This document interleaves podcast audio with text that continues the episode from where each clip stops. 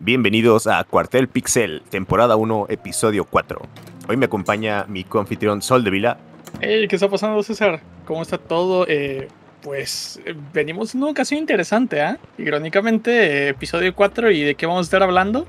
Ah, ¿De tu juego favorito de toda la vida? No, hombre. Resident Evil 4. Quítale el 4 ahí. Así, este episodio lo guardamos un poquito más para, para Halloween. que este juego técnicamente no es de terror, terror, terror. Ya aquí fue cuando la franquicia fue cambiando. Ahorita hablamos más, eh, ahondamos más en el tema.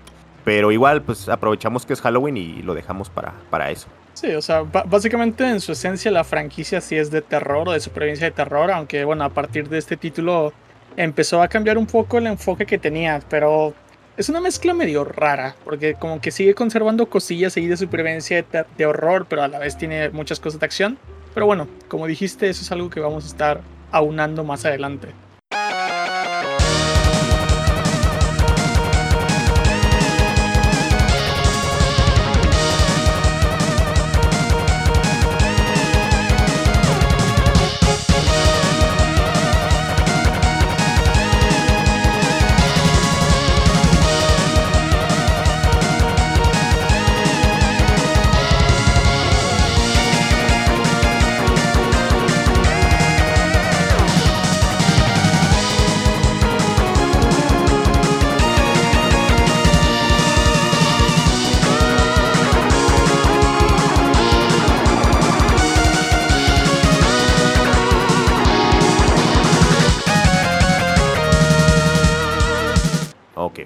Entonces, vamos con Resident Evil 4.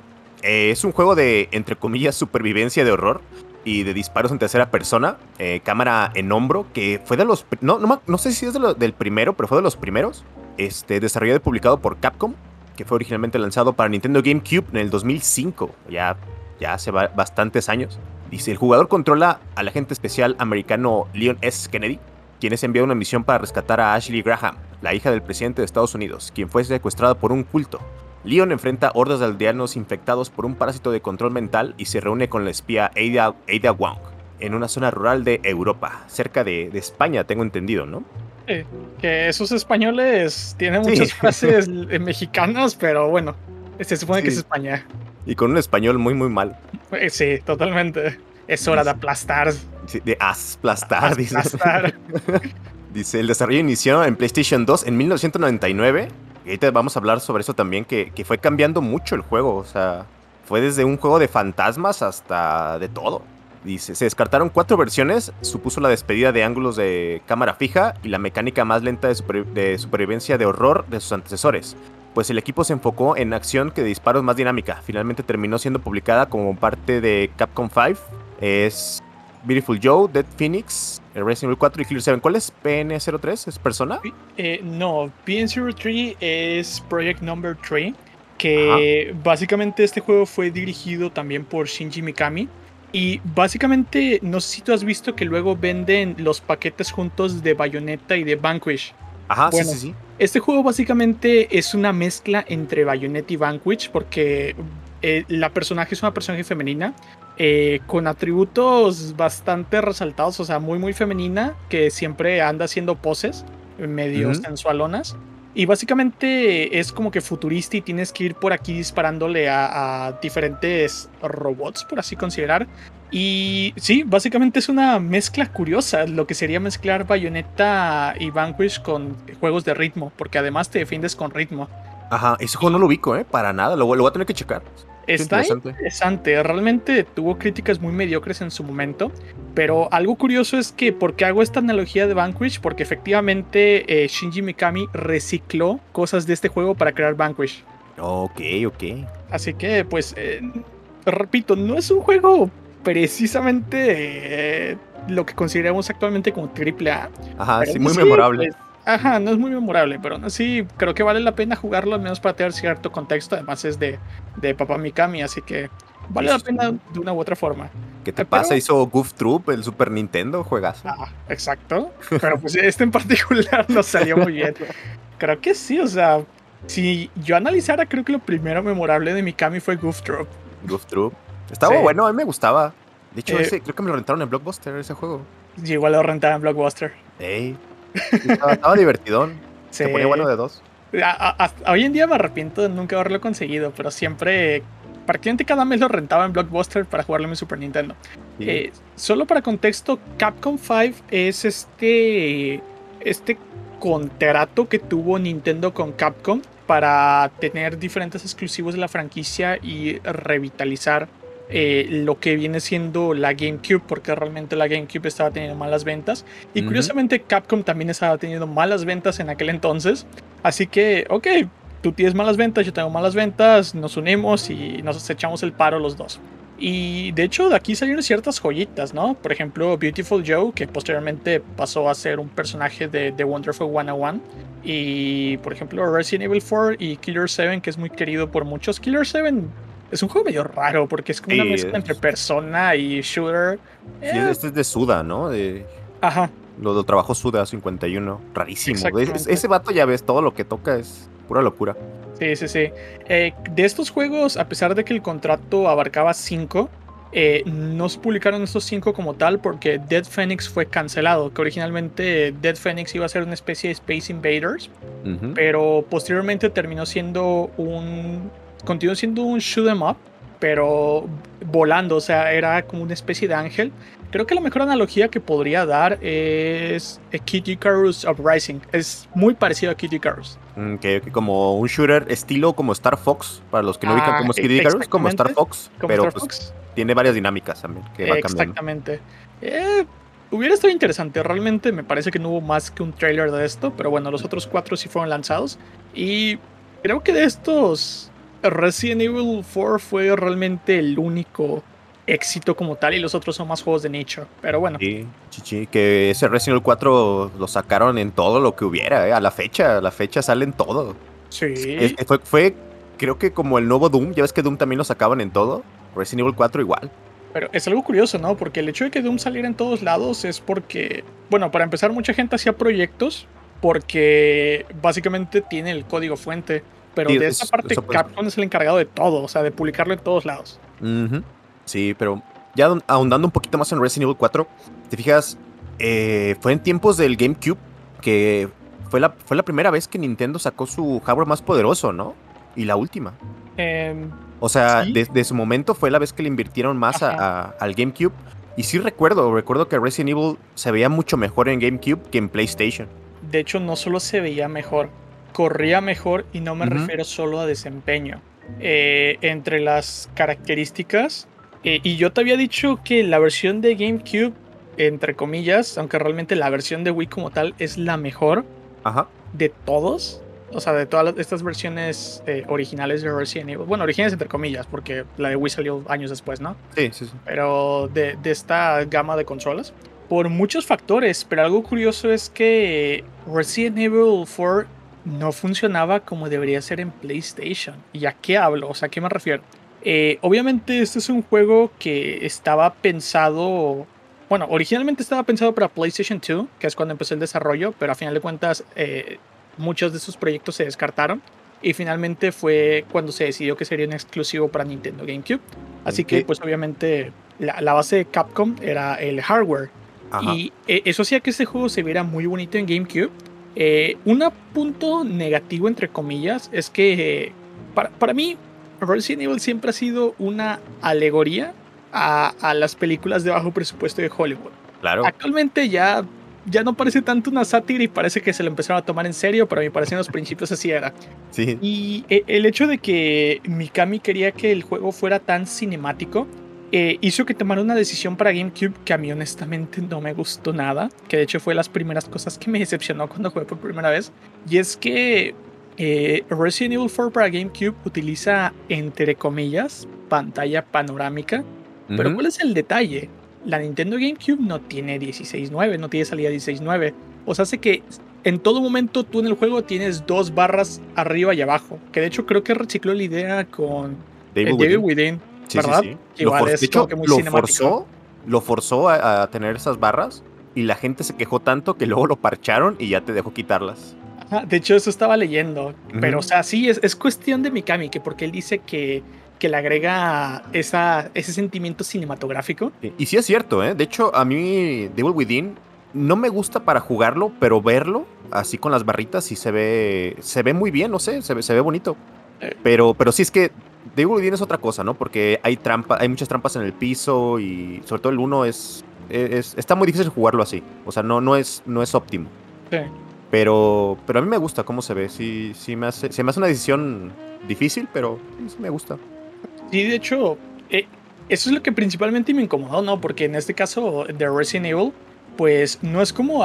creo que actualmente no habría un problema como tal. ¿Por qué? Porque las televisiones ya son muy grandes. Así Pero ¿te imaginas en su momento haberlo jugado en una televisión CRT?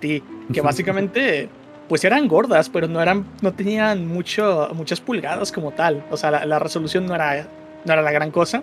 Y o sea, y aparte de que tienes el espacio reducido en la pantalla 4.3, le ponen las franjas y te reduce más la imagen, era molestísimo. Sí, sí, sí, sí. E, entre las cosas que, por ejemplo, como comenté, como fue diseñado para GameCube, pues eh, una tontería en realidad, pero algo que es un meme entre la comunidad nintendera. No sé si tú has escuchado la Nintendo Water alguna vez en tu vida. Eh, no. Ok. Ah, dentro del fandom hay un meme que es este Nintendo Water. ¿Qué significa? Que según el fandom, Nintendo tiene los mejores efectos de agua en todos los videojuegos. Porque Ah, siempre que que el agua, aunque tenga diferentes estilos, siempre Nintendo de alguna forma u otra la rompe. Honestamente, yo sí he visto juegos que a mí me sorprendieron mucho en su momento. Por ejemplo, The Legend of Zelda Twilight Princess. A mí me encantaba que cuando tú te metías al agua, el traje de Link se mojaba, porque para mí era una inmersión increíble, ¿no? Sí, sí, sí, Y qué detalle. Son, de- ajá, son detallitos con el agua que Nintendo siempre ha tenido. Y algo curioso es que como este juego fue desarrollado para GameCube, pues el agua tenía una, una visibilidad muy particular, ¿no? Y además los movimientos del charco y la forma en la que salpicaba todo esto está diseñado para el hardware y la interpretación de, pues obviamente la, la gráfica ATI que contenía la GameCube. ¿Y qué ocurre? que cuando lo portaron a PlayStation se perdieron muchos de esos efectos del agua y el agua se veía muy transparentosa. O sea, como si se los Literal, parecía que no había agua, ¿no? Parecía que no había agua, exactamente. Eh, de igual manera, algo que, o sea, e- es una tontería en realidad, pero es curioso porque te da la idea de que, de cómo eran las cosas en aquel entonces, porque en los 2000, o incluso si juegan en PC antes de los 2000, dependiendo de la gráfica o la consola que tuvieras, el juego se iba a ver diferente. No es como Ujú. ahorita que básicamente, si hay una diferencia es mínima, ¿no? O sea, se van a ver prácticamente iguales. Y otra cosa que las físicas de, de este juego estaban desarrolladas para GameCube, el motor de físicas. ¿Y qué ocurre? Que la primera versión para PC y la versión de PlayStation perdieron muchas físicas y entre ellas, como digo, una tontería, pero de una tontería se puede salir a, o sea, o se puede comprender la importancia a nivel de hardware que había en aquel entonces. Y es que entre las físicas que desaparecieron en la versión de PlayStation es el salto de pechos. LOL. Sí. eh, Básicamente lo hecho, censuraron, entre comillas. eh, bueno, entre comillas, porque no lo censuraron a propósito porque lo regresaron a la segunda versión para PC, sino Ah, ok. que el cambio de hardware hizo que el motor de, de física se rompiera y no funcionara. ¿Quién lo diría? Fíjate, yo la, primera versión que jugué fue la de PlayStation 2, ¿eh? ¿Tú cuál fue la primera que jugaste? ¿La de, La de GameCube. Ok, Sí. te tocó la buena. Eh, entre comillas, porque, ah, bueno, más a rato vamos a hablar de los extras, pero el hecho de que la versión de GameCube fuera la que se veía mejor en su momento, pues no quita que fue la primera versión y ya hay contenido que no tenía. Ajá, ajá. Así Eh. que no, no sé si tú tienes algún otro comentario que sea al respecto. Pues fíjate, yo cuando, cuando conocí ese Resident Evil ya, ya no jugaba videojuegos. Estaba en una etapa de, de músico, que me dedicaba 100% a la música. Y me acuerdo que, que ya tenía rato que había salido ese juego de Resident Evil 4, ¿no? Pero a mí no me había importado mucho. Y un amigo me prestó su Play. Entonces, cuando lo jugué, para mí fue muy impresionante ver, ver ese tipo de juegos porque sí recuerdo, ¿no? O sea, en, en su momento no había algo así y menos un Resident Evil que, que fuera como de acción, que, que estaba más enfocado en la acción, pero que te diera ese ambiente como... mm, como esas películas cliché de terror, que un tipo llega a un pueblito que está maldito y es lo clásico, ¿no? Sí. Entonces, a mí me gustó mucho en su momento. De hecho, lo disfruté, lo disfruté mucho. Lo pasé rápido, me acuerdo. Por lo mismo que, que sí le, le di duro al juego. Pero sí, te digo, me tocó la versión mala, la de Play 2. Ya después, hasta mucho tiempo después, conocí la de GameCube. Eh, es como que tira una moneda, ¿no? Porque PlayStation más contenido, GameCube eh, corría mejor. Eh, mm. En PlayStation otra cosa que, bueno, relacionado con el agua, las animaciones de algunas zonas como aguas estancadas no habían, o sea, estaban estáticas.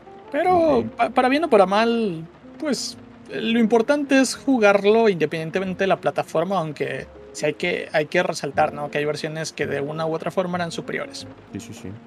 Bueno, si quieres, comenzamos pues con el inicio, básicamente, válgame la redundancia, de cómo empieza Resident Evil, que está chistoso, ¿no? Porque te dan un pequeño background acá de que secuestraron a la hija del presidente y de que Leon anda explorando, ¿no? Él solo.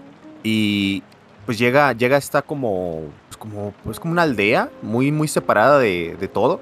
En, en, un carro con dos policías acompañado y lo, lo ningunean, ¿no? Dicen como este güerito, no me acuerdo qué dicen, pero pues sí lo, traen de, de, forastero, de extranjero menzón. Sí, de hecho, hasta lo que alcancé a leer, hay muchos diálogos cambiados en esa parte de la, la policía, ¿no? Con respecto a la versión japonesa. Porque en la versión americana como que intentaron ser más rudos, ¿no? Porque ah, en, la versión japonesa me parece que cuando tú te intentas alejar, eh, te dicen que no es por ahí, no es por ahí vaquero o algo así. Y en la versión americana creo que hay un policía que lo llama estúpido o algo por el estilo. y sí, como que es, típico de América, ¿no? Que de hecho eso es un cambio curioso porque, por ejemplo, en juegos como Kirby, no sé si tú sepas, pero las carátulas que hacen, obviamente para Japón y para América son diferentes. Sí, pero están enojados. Ajá, incluso Kirby cambia, porque en Japón Kirby siempre está feliz y en América siempre ponen a Kirby molesto. Mario, Mario está enojadísimo siempre en las portadas americanas. pero sí, sí, sí, sí sabía eso, de, que le cambiaban la portada, los hacían como más agresivos. Es que también, si te fijas, los, los americanos siempre son, y los mexicanos también, ¿no? Tenemos mucho de su cultura de que queremos estar así súper pesadotes y con músculos grandotes. Y los japoneses no, los japoneses son más de andar flaquillos, pero ser como, como ir evolucionando, pues ir cambiando. Sí, sí, sí, sí, es que realmente es muy diferente la moda. La moda japonesa es lo kawaii y la, la moda americana es lo, lo genial, ¿no? Lo sí, cool. Schwarzenegger. Ajá, exactamente. Sí, el estereotipo estadounidense. Y fíjate, este, este juego toma mucho de, de, ese tipo de cosas, ¿eh? Eh, se nota que es este Japón, cómo, cómo ve a Estados Unidos. Es que por eso te digo que yo siempre he considerado que Resident Evil es una sátira. Ajá, sí, sí, Básicamente a la, cultura popular eh, americana. Pero el, detalle es que es cierto que a partir, siento que a partir de un punto como que se le salió de la mano y ya no están seguros si es una sátira o si lo están haciendo en serio. Sí, todavía, aquí como que tenían algo claro, pero ya después se fueron al demonio con muchas cosas. Exacto. Y aquí Leon llega a un pueblillo pues, donde no hay nada. Fíjate, se supone que él está buscando al hijo del presidente solo. O sea, clásico cliché del cine americano, ¿no? Un tipo contra el mundo. y Llega, llega a una cabañita donde... Pues llega de, forma natural, Leon, pero se mete a la casa muy confiado. Y a veces sale el primer enemigo y le dice, ¿qué haces aquí? ¿Qué, qué le dice? Exactamente. Eh, fuera, fuera de mi casa, cabrón, algo así le dice, no me acuerdo. Sí, sí, sí. Que pues está, está en su derecho también el don, oye, León llega, ni siquiera, creo, creo que ni toca, ¿no? Nomás se mete y ya. Nada se mete. y o sea, se acerca ahí el, pobre don ahí cocinando y se le acerca. ¿Ha visto a esta chica? Sí, así de, espérate. a mí sí me sacaría de onda, pues si alguien se metiera en mi casa, sí. Pero luego, luego, ¿no? Empieza a notar los cambios de cámara en el hombro, muy pegadito, eh, control de tanque, todavía este, no, no vemos a. No es un personaje tan ágil, que es entre comillas, porque ya aquí empiezas a, hacer este, movimientos de lucha libre y de karate. Pero igual el control se mueve adelante, atrás, izquierda, derecha, no en diagonal todavía. De hecho, no puedes ni siquiera correr hacia los lados, nada más atrás. Nada más puedes correr hacia adelante, ni siquiera puedes correr hacia atrás. Y sí se. Sí hubo un, tremendo cambio, ¿no? O sea, de los Resident Evil pues, clásicos. O sea, ya cámara fija, adiós chula. Ni siquiera hay un guiño a eso. Es adiós chula cámara fija. Sí, como dices, o sea, realmente existe esta transición a medias. Porque, o sea, la jugabilidad no es precisamente una jugabilidad totalmente de acción. Todavía conserva ciertos detalles propios, como es esta, este control en tanque. Eh, a mí personalmente, probablemente me, me, vayan a odiar por esto, ¿no? O sea, de que este vato es masoquista pero me gustó. O sea, e, el, hecho de que. A mí me gusta el control de Resident Evil 4. Sí. o sea, a pesar de, del hecho de que ya estás en otra perspectiva, el control de una u otra forma, fuera del apuntado obviamente, se continúa sintiendo como Resident Evil. Sí, y no, y, es un de hecho, creo que Resident Evil 4 ha envejecido mucho mejor que Resident Evil 5 y 6, por mucho, por mucho, sobre todo que el 6, el 6 es, o sea, jugarlo lo sientes horrendo, porque es un juego de acción con controles de tanque y se siente horrendo, horrendo, horrendo, horrendo. O sea, muchos movimientos que te ofrecen Resident Evil 6 nunca los vas a usar, no te sirven de nada. Y acá no, acá todo el juego está pensado para ser un juego lento. O sea, acá los enemigos incluso te avisan, ¿no? Cuando te van a pegar por atrás. Sí, e incluso, pues yo estuve jugando en normal y después en profesional.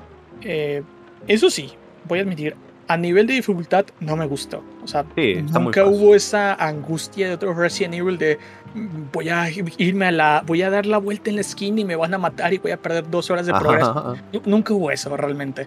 Que, eh, repito, quizá la gente diga, no, pues este vato es masoquista, ¿no? O sea, no, le gustan las cosas malas y no le gustan las cosas buenas.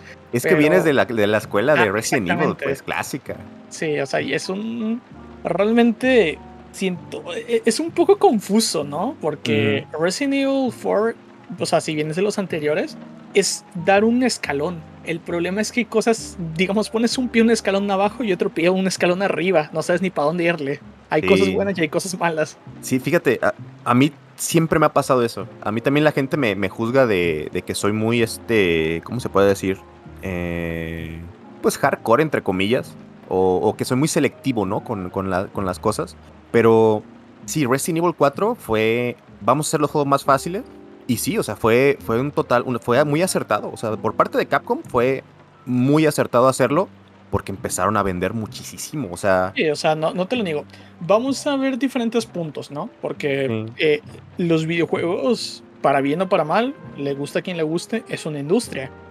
Y aunque yo realmente tengo mis reservas con ciertos detalles que se, hicieron en esta franquicia, que se modificaron en esta franquicia, no voy a negar que aunque a mí no me guste el cambio que hicieron, fue lo mejor que pudo haber hecho Capcom. ¿Por qué? Porque tienes, tienes a tu fandom de jugadores veteranos y también atraes a un fandom de jugadores nuevos. O sea, al final de cuentas su propósito es vender y lo hicieron perfectamente. O sea, te atrayeron más nuevos que viejos, ¿eh? Siento que, que, fue agradando más a los nuevos. Ajá. Sí, sí, sí. Sí, y, y, yo también estoy con eso, ¿no? De que sí me acuerdo, o sea, yo desde Resident Evil 4 empecé a sentir que hicieron los juegos más fáciles y más fáciles. Y yo también me empecé a quejar mucho de eso. De hecho, por eso extraño los juegos como Dark Souls, que no tienen dificultad. Es el juego así, Tú lo empiezas y ya no tiene dificultad, o sea, es, es el juego así. O sea, y Resident Evil no, Resident Evil ya se siente que hay un downgrade en cuestión de dificultad y, de survival, ¿no? Sí. De es, una escuelita, de hecho. Eh, eso que comentas es, es importante, ¿no? Porque una novedad que también tiene este juego es que, pues, para bien o para mal, tiene un sistema de inteligencia que permite que, por ejemplo, si tú mueres mucho, baja la dificultad. Pero si tú eh, aciertas la mayor cantidad de tiros, sube la dificultad. O sea, es dificultad dinámica. Que esto se cancela en profesional porque te mantienes en la dificultad máxima y listo. Pero esto a nivel de programación es sumamente interesante porque en verdad, o sea, es para la época súper novedoso, ¿no? Y, o sea, y espectacular. Pero para los jugadores más veteranos. teóricamente, si eres un buen jugador, no es como que te da a preocupar, ¿no? Porque no vas a si no te vas a sobrar. estás muriendo constantemente. Ajá, que eh, está bien pensado y bien implementado. Aunque no sé, sí me molestaba, ¿no? Porque, por ejemplo, algo que pasa en los Resident Evil más actuales, que si mueres mucho, te lanzan ahí el menú de que si quieres cambiar de dificultad asistido. Es como que no, no ofendas. Y, o sea, es, es, algo positivo porque básicamente te recompensan con mayor dificultad si juegas bien, pero a la vez creo que es algo negativo porque si tú no eres precisamente pues, un jugador hábil, pero aún así tú quieres un reto, pues no te lo va a permitir de primeras. Así. Eso se hubiera arreglado si lo hubieran dejado en profesional libre, ¿no? O sea, desde un principio. Sí, tan fácil como eso. O sea, déjame profesional desbloqueado y ya. Pero bueno, es que igual eso es como que una tradición de Resident Evil. Siempre te obligan a intentar normal para desbloquear difícil. Sí, sí, sí. Sí, pues te, te dura más el juego también. Sí. Pero sí, o sea, yo también desde ahí empecé a ver, ¿no? Que, los juegos estaban haciendo más fáciles y más fáciles. Aunque, fíjate que he visto mucha gente sufrir con, con Resident Evil 4. No, les ajustan las balas. No, les ajustan las balas. O sea, nunca nunca me quedé sin balas. De hecho, un problema que yo tuve, y yo pensé, dije, bueno, estoy en normal, probablemente por eso.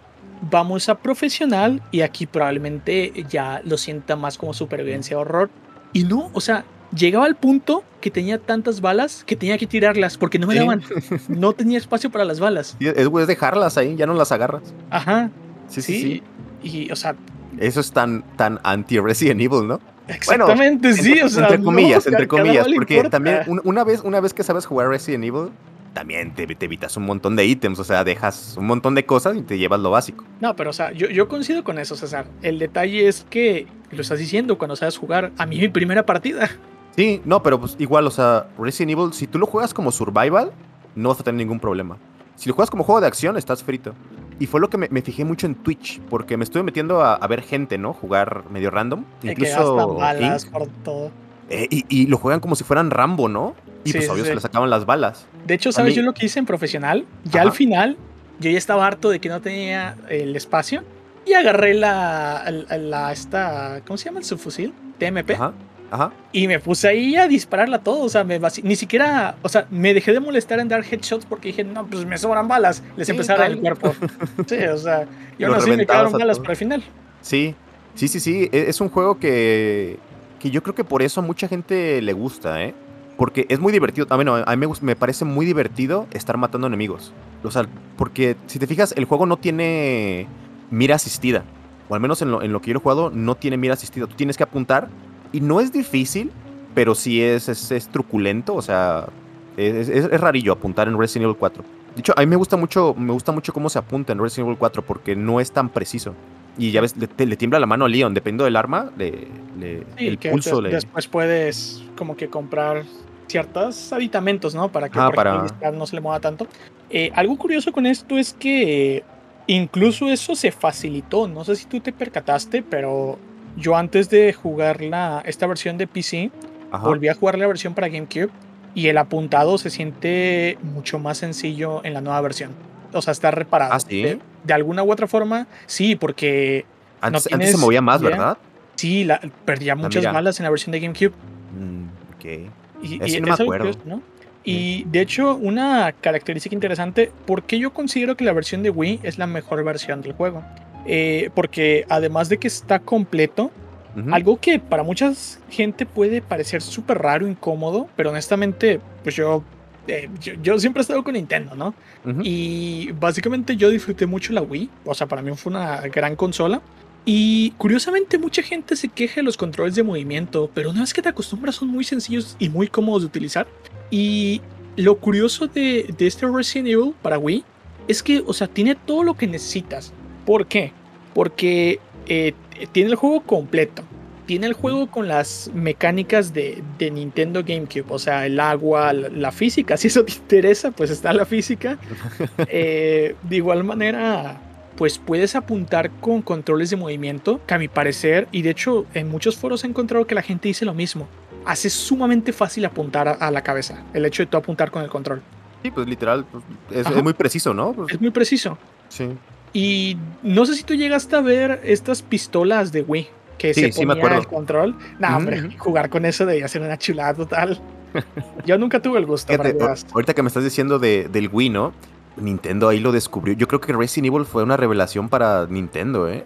Porque te fijas, Wii, o sea, Nintendo le está viendo terrible, que sacaron una consola muy poderosa, muy buenos juegos y todo, pero le está viendo mal y mal y mal y mal y mal. Sacan Resident Evil 4, que es más fácil, es más accesible, Luego sacan el Wii, que es muy accesible, hasta las viejitas lo jugaban. Y como que vieron, o sea, vieron que era el mercado, pues, era, era sacar cosas que fueran muy accesibles a jugar. Que son muy divertidas, o sea. Entonces sí me acuerdo, yo me acuerdo mucho en ese tiempo, pues te digo, yo, yo era muy hardcore. Ya cuando entré otra vez a los videojuegos, le entré durísimo a, Halo, muy competitivo. Este, y me acuerdo que uno de mis insultos era, vete a jugar Wii o algo así, porque era lo más casual que había. O sea, Wii era pues, lo, más, lo más sencillo de, de, videojuegos, ¿no? En general. Entonces yo creo que Resident Evil sí, fue el hilo negro en ese sentido, ¿eh? De que fueron viendo por dónde, por dónde ir. Pues mira, no te vayas lejos, porque realmente el, Wii Remote originalmente se estaba trabajando como un periférico para Nintendo GameCube. Así que no dudes que lo hayan probado con Resident Evil 4. O sea, existe la posibilidad, ¿no? Sí, no, es que seguramente vieron todo y les salió muy bien porque ya ves, Wii fue un Sí, boom. fue un o sea, un boom. O sea, Sí, se desbancó a, todo el a mundo tenía Wii, o sea, Play. Sí, A- sí, sí. Hasta gente que nunca había tenido una consola Nintendo en su vida, yo conozco personas que se hicieron con una Wii. Tío, lo, lo que dije las viejitas es cierto. O sea, hasta las viejitas tenían Sí. Wii. O sea, todo Pues, el mundo le ti- entraba. Tenía juegos de Zumba, César. Sí. O sea, tiene todo. Y mama. Sí, sí, sí. Y, y bueno, eh, ¿por qué considero que esta versión de Wii también es la versión definitiva? Si lo que yo les estoy diciendo no les basta, o bueno, si ustedes no son afectos a los controles de movimiento, la versión de este juego para Wii soporta controles de GameCube. O sea, Ah, sí, sí, sí. si quieres jugar estándar o bueno, modo tradicional, puedes jugar modo tradicional. Si quieres apuntar con el control, puedes apuntar con el control. O sea, tiene todo. dos. Ujú. Exactamente, o sea, tiene, e- es el juego completo. Funciona totalmente en cuanto a, a cuestiones de hardware, ¿no? Del agua y todo eso. Y tiene dos opciones de control. De hecho, algo irónico, que estuve viendo gente que estaba molesta porque la versión de Nintendo Switch no tenía controles de movimiento. Que es como que un, LOL, un ajá. sentimiento de amor-odio, ¿no? Como que la gente los odia, pero tiene que tenerlo. Aunque no lo vaya a usar, quiero que lo tenga. Pues sí, es que le están quitando cosas.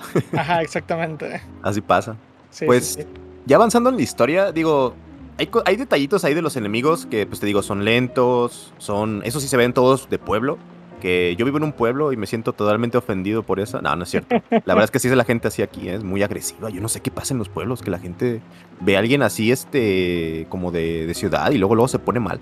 Pero eh, sí, sí vemos estos cambios, ¿no? De, sigue siendo Resident Evil, pero le bajaron muchísimo al survival. Fue pura acción y te empieza a poner estas decisiones que no, no, no marcaban mucho, pero por ejemplo te encuentras un perrito, bueno, un lobo que está atrapado y tú decides si salvarlo o no, que yo dudo mucho que alguien no salve al perro, yo creo que quien no salve al, al lobo en esa parte no tiene corazón, o sea, sí es, es, es pura maldad, está un perro sufriendo ahí totalmente. atrapado, es imposible no, no salvarlo. Yo iba a decir, yo siempre lo he salvado, pero solo he terminado dos veces, así que no cuenta mucho. bueno, y la de GameCube 3. Ajá. Pero, pero sí, y empezamos a ver muchas trampas también de, de los enemigos, este, que, las, que de hecho ellos también las pueden activar. Y, y empieza la primera zona pesada, que es donde he visto a la gente más desesperada, eh, que es cuando llega ya la, a como donde están más casitas, en el pueblo con una iglesia, y ves a los policías, ¿no? Uno está empalado, que de hecho el, el juego es, al menos en, en su versión sin censura, es muy este Explícito. muy gráfico, muy explícito, Sí, sí, sí, sí, sí. Y es bonito, ¿eh? De hecho, eso me gustó mucho de Resident Evil, que, que o sea, mochaban cabezas y se veía todo, todo, todo, Sí, todo. eh, todo. eh, es de hecho. El- ah, o sea, Resident Evil siempre ha tenido como que estas pequeñas animaciones, pero siempre han sido como que muy básicas. Ajá. Y e- ese no, o sea, es esto explícito. Si los insectos, este, estos, ¿cómo se llaman? Los novistadores, los Ajá, que ajá. vuelan. Si tienes el ácido, y ¿no? te echan ácido en la cara, te derriten la Te cara. o derriten la sea, cara, sí, sí, sí. Y se ve, se ve. Y se todo. ve, se ve la- el cráneo y todo. Y luego con la motosierra te decapitan, eh, Sí, te de hecho- parten de todo. En esa parte, por eso se me hace muy efectivo, porque la violencia sin sentido, o sea, cuando nada más es gráfico por ser gráfico, pues no, no sirve. Pero en, en esa parte, eh, donde te digo que está la iglesia y ya con, la- con las casitas y las vacas y todo, ves a los policías empalados y todo, pues empieza el juego como va a ser, ¿no? Te- básicamente es bienvenido al infierno y te empiezan a soltar hordas de enemigos. Que en esa parte es sencillo, porque nada más es esperar y estar, o sea, te, te la puedes pasar sin matar a ni un enemigo, nada más es estar este, defendiéndose y aguantar un tiempo, ¿no? Pero ahí sale el primer enemigo pesado, que es este, ¿cómo se llama? El, el de la sierra, este, tiene un nombre, el doctor, Pero no. el de la sierra no, no sale en la primera horda. sí sale, ¿no? Bueno, es que te metes a una casa, No, el, el primero de la sierra sale después de la horda, cuando tú sales de una casa y te vas por un pasillo. Que ahí sale el de la sierra con dos normales. Ah, a ver, a ver, pues esa es la parte de, lo- de los, de los, este, Tú hablas de la parte De de, la iglesia, policías. ¿no? Cuando Ajá. Eida toca la campana. No, ahí todavía Ajá. no salen los de la sierra, como que te dan chance a que consigas No, escopeta. sí sale, sí sale. Bueno, según yo sí sale en la versión original. Y también en mi RON sí me salió. Pero creo que solo se activa si te metes a una casa Bueno, en donde una está la hay- escopeta. Exactamente, en una casa está la escopeta. Probablemente si consigues la escopeta, pues tal vez sí lo detone. Eh, yo creo que yo creo que sí. Depende de qué hagas. Pero si te metes a casa, que se hace una animación, que te están pegando y tú cierras la puerta, sí sale. Y como yo siempre lo he hecho, entonces sí me sale el tipo este. ¿Cómo se Ok. llamaba? No me acuerdo, pero sí sale. Y. Y sí, de hecho, mucha gente ha visto que ahí le da una ansiedad horrenda. se pone muy mal. A menos en Twitch la gente que he visto que juega por primera vez o que no son muy, muy hábiles jugando. Gritando, ¿no? Sí, se ponen muy mal porque no dejan de salir, no dejan de salir, no dejan de salir. Y este, y a mí me gusta, de hecho fue una tradición en Resident Evil que, que empezaran así, con, con, zonas pesadas, ¿no? Que te aventaban ahí a, a los a los enemigos. De hecho, se repite en Resident Evil 5. En el 6, no me recuerdo si en la campaña de Leon también se repite, pero, pero en el 5 sí se repite. En el 6 hay una parte donde estás en una zona alta, si no me equivoco, que yo he visto videos que están como que subiendo varios, pero no sé si solo es cinemática o tiene parte de jugabilidad. Pero supongo que Fíjate que Resident Evil 6 lo he jugado tan poquito que ya lo tengo medio olvidado, ¿no? No me gusta Resident Evil 6. Es, lo mejor que haces. y sí lo pasé dos veces, No, pues este probablemente yo pase cada campaña en su momento. Ay, Dios me libre. sí, pero pero sí, eh, te digo, esa, parte a mucha gente le generó mucho estrés. A mí me gustó, pero pues sí me la pasé sin mucho problema porque lo jugué. yo Resident Evil 4 siempre lo juego como survival, pues. Y tienes esta patada que es, si disparas al pie o a la cabeza, hace una animación como que los medios estuneas a los enemigos y patada. Y es algo que puedes romper el juego. Incluso los tumbas y con cuchillo, porque el cuchillo acá está muy OP. El cuchillo es muy, muy bueno. Concuerdo Entonces, contigo, porque, o sea, básicamente como tú dices, ¿no? La gente como que se estresa en esa parte. Pero igual, yo lo que hago no es entrar a la casa de la escopeta. Yo hasta que la eh, me voy al fondo, que bueno, básicamente es la entrada. Ajá. Y ahí yo me quedo y espero a que vengan, porque como la entrada es un pasillo, pues todos se juntan. Y efectivamente hago eso disparo a la cabeza y patada. Y la patada, pues básicamente tumba a los que están alrededor. Y así me la paso. Sí, los estunea a todos. E incluso así puede estar rompiendo el juego. O sea, patada y que diga disparo, patada y cuchillo. Pues, cuchillo. Patada cuchillo. Así te la llevas, te la llevas. Usualmente, con la mayoría de enemigos, así consumo una bala. Ajá, sí. E, es muy fácil de romper el juego. Sí, totalmente. Y de hecho, te saqué muchos clips ahorita en profesional que quería enviarte antes, pero se, me ha olvidado, ¿no? Porque pues he estado eh, un poco ocupado pero en muchas ocasiones que yo rompí el juego así, ¿no? O sea, y que, pues un gran ejemplo que vamos a ver más adelante es Krauser, pero sí, o sea, sumamente rompible el juego. Sí, y yo, yo creo que también a eso le gusta a la gente, que el juego es, es, muy, o sea, es muy fácil de ver cómo romperlo. O sea, yo creo que la gente se siente inteligente a la hora de romperlo, pues. Soy intelectual. Así es, lo ves como... De hecho, yo tenía una canción, siempre que el, el cuchillo era César el ahorrador. Es tu mejor opción porque estaba ahorrando un montón de balas. Pero pero sí, o sea, el juego te empieza a dar tesoros, de hecho, que ya aquí ya empiezas a, poder comprar dentro del juego. Porque al principio creo que no hay manera, ¿verdad? O sea, te dan dinero, pero no sabes para qué es todavía. Hasta más adelante. Sí, hasta el mercader, el buenero, primera vez eh, al principio del capítulo 1-2. Ajá, eh, ahí creo que lo, primero que puedes conseguir son que te van dando dinero, un montón. Eh, planta amarilla, que también es para darte más salud. Eh, la combinación clásica, pues ya vende las plantas este, roja con verde y todo eso. Y, ya, sigues avanzándole. A de hecho, a mí me gusta mucho, ¿no? E, el, ambiente del pueblito. En su momento, pues era, era gigantesco ese pueblito, ¿eh? Digo, ya para estándares de ahorita, pues no, está, está bien chiquito el lugar. Pero para su momento, no, hombre, estaba muy, muy grande todo, toda esa zona. E, es extenso. Eh, respecto a esto de las sordas, honestamente, no es que me moleste como tal, pero como que sí es uno de los aspectos que no me gusta como tal del juego, porque por lo general Resident Evil es como que como es supervivencia de horror, o como debería ser supervivencia de horror, usualmente no te dan tantos enemigos como acá, sino que te dan enemigos que son esponjas de balas. Pero pues en este caso lo que pasa en este juego que te dan muchos enemigos débiles en vez de pues un enemigo relativamente fuerte. Y en ese aspecto yo es donde principalmente noté esta transición de supervivencia horror a acción, ¿no? Porque pues me estás dando un montón y los estoy pateando a todos, o sea, ¿dónde está la, el, suspenso de... La supervivencia. Ajá, ¿dónde está la supervivencia? Bueno, la supervivencia está porque les das cuchillazos, pero... sí, pero te digo, yo, creo que mucho tiene que ver con la forma en que, jugamos. Porque he visto mucha gente ahí sufrir mucho, o sea, se quedaban un directo entero de dos horas atorados en esa zona. No manches. Sí, o sea, se me hacía raro, pero digo, sí lo entiendo, ¿no? O sea, hay gente que es más habilidosa que otra y hay, o sea, si tiene mucho tiempo jugando, ves cómo romper el juego o ves eh, otras cosas. Y, pues hay gente que pues tiene habilidad para ciertos juegos, pero para otros no. Y pues eso está bien, ¿no? Cada quien tiene sus géneros. Sí, o por ejemplo, en los Resident Evil clásicos, o sea, también tú puedes esquivar a los enemigos, simplemente. O sea, a veces es mucho mejor correr. En Silent Hill, por ejemplo, Silent Hill es, es esquivar todo. O sea, es, no, no matas nada, tú nomás te vas corriendo y te van a sobrar todo. O sea, balas, vida, todo, todo, todo. Te va a turbo sobrar. Incluso en lo más difícil. Porque pues, es lo mismo, o sea, nada más esquivar. Pero. De hecho. Sí, ya, desde acá empezamos a ver esto, pues, de, de caminitos, mucho pasillo. Que también. Eh, recuerdo que mi hermano.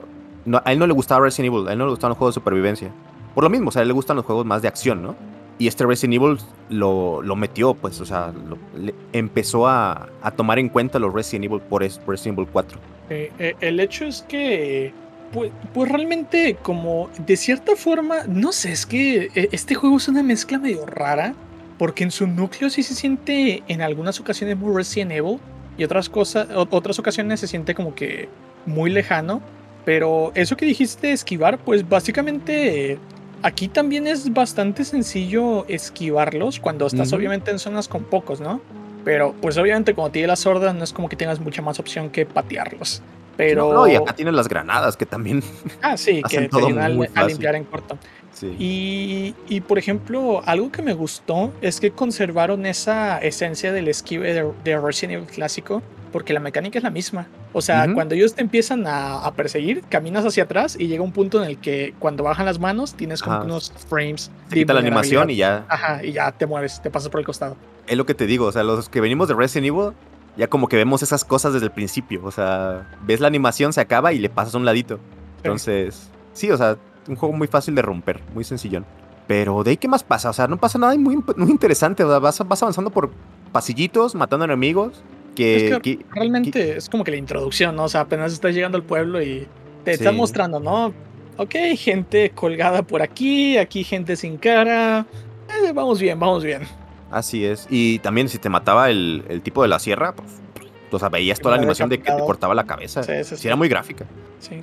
Después de eso, ¿hacia dónde avanzamos? ¿Es pues todo derechito hasta el lago? ¿O es.? No, ya vamos con eh, ahí realmente era solo avanzar hasta llegar a, la casa donde está el closet este que, que hace ruido ah, raros. Es cierto, es cierto. Ajá, Y cuando lo abres te encuentras a, tu compañero, en este caso que sería Luis. A Luis. Ajá, sí es, es cierto, es cierto.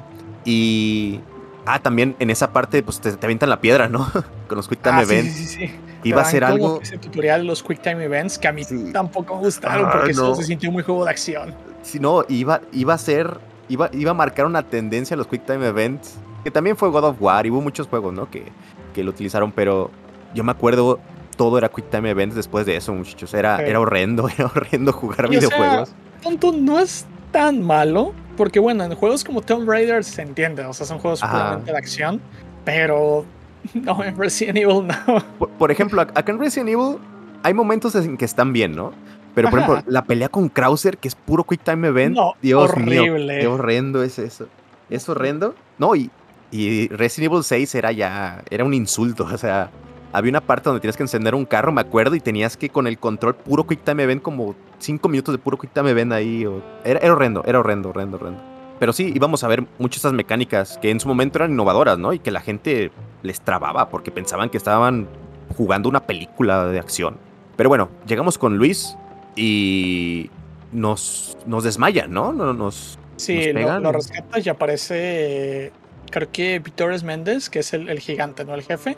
Y les da ahí un, un zape y ya quedan inconscientes. ¿Qué, ¿Qué, dices? Este vato es el malo del juego, o sea, tú lo ves y es el malo del juego. De hecho, parece un Tyrant. Sí. Tiene, tiene toda la, la, pinta, ¿no? Este, eh, gabardina, gigantesco el vato, pelón. O sea, es un Tyrant. básicamente. Y, este, pues realmente ya es como cuando inicia la trama, ¿no? Porque pues cuando despierta Leon ya no está el gigantón, pero tiene como que ciertos recuerdos de que algo le pasó. Ah, sí, sí, sí. Que es básicamente bienvenido al mundo del SIDA, Leon. Sí. es cuando le inyectan ahí el, el, bicho. Sí. Eh, que tiene. Hasta eso que la, historia empieza muy bien, ¿eh? Te digo, ya después cuando empieza a desvariar, empieza bien con esto de la plaga, no sabe exactamente qué es, pero te imaginas que, controlas a la, que controla a la gente, y te despiertas en esta como cabañita, hay un Quick Time Event, que es que te, que te avientan un, un hachazo, te zafas y te presentan a tu compa de toda la vida y que todo el mundo lo ama, al Welcome Stranger. que Es el que te Para hacer vende. hincapié en lo que comentaste, me, desespera, me desespera mucho esa, esa escena en la Ujú. cual cortan con el hacha, que él se mueve y pues obviamente cortan la, con lo- la soga con la que tiene amarradas manos. Ajá. Pero es que, o sea, Leon lo agarra con el pie y lo lanza a la pared y lo mata así. Es como que, Claro. Schwarzenegger lo hacía porque yo no. Sí, es, Nah, es momento. América. Sí, sí, es sí. demasiado. Es este, ¿cómo se llama? Eh, Deus Ex Machina. The Game. Pero, pero sí, eh, te presentan ya al, al, al buhonero más adelantito. Que me cae muy bien, ¿eh? El buhonero es un gran personaje. Porque se burla de. O sea, siempre sientes que te está haciendo menso el buhonero. Si le vendes cosas y siempre le da una risilla así de. Sí, sí, sí. O sea, no necesita muchas palabras para tener personalidad. Sí. Y hay mucho, mucho mito porque el vato no, no sabes de dónde sale. Tiene los ojos rojos como si estuviera infectado, pero es bueno. Entonces, y nunca, nunca más vuelves a saber de, de él. O sea, no, no hay, no hay un background de él, ¿verdad?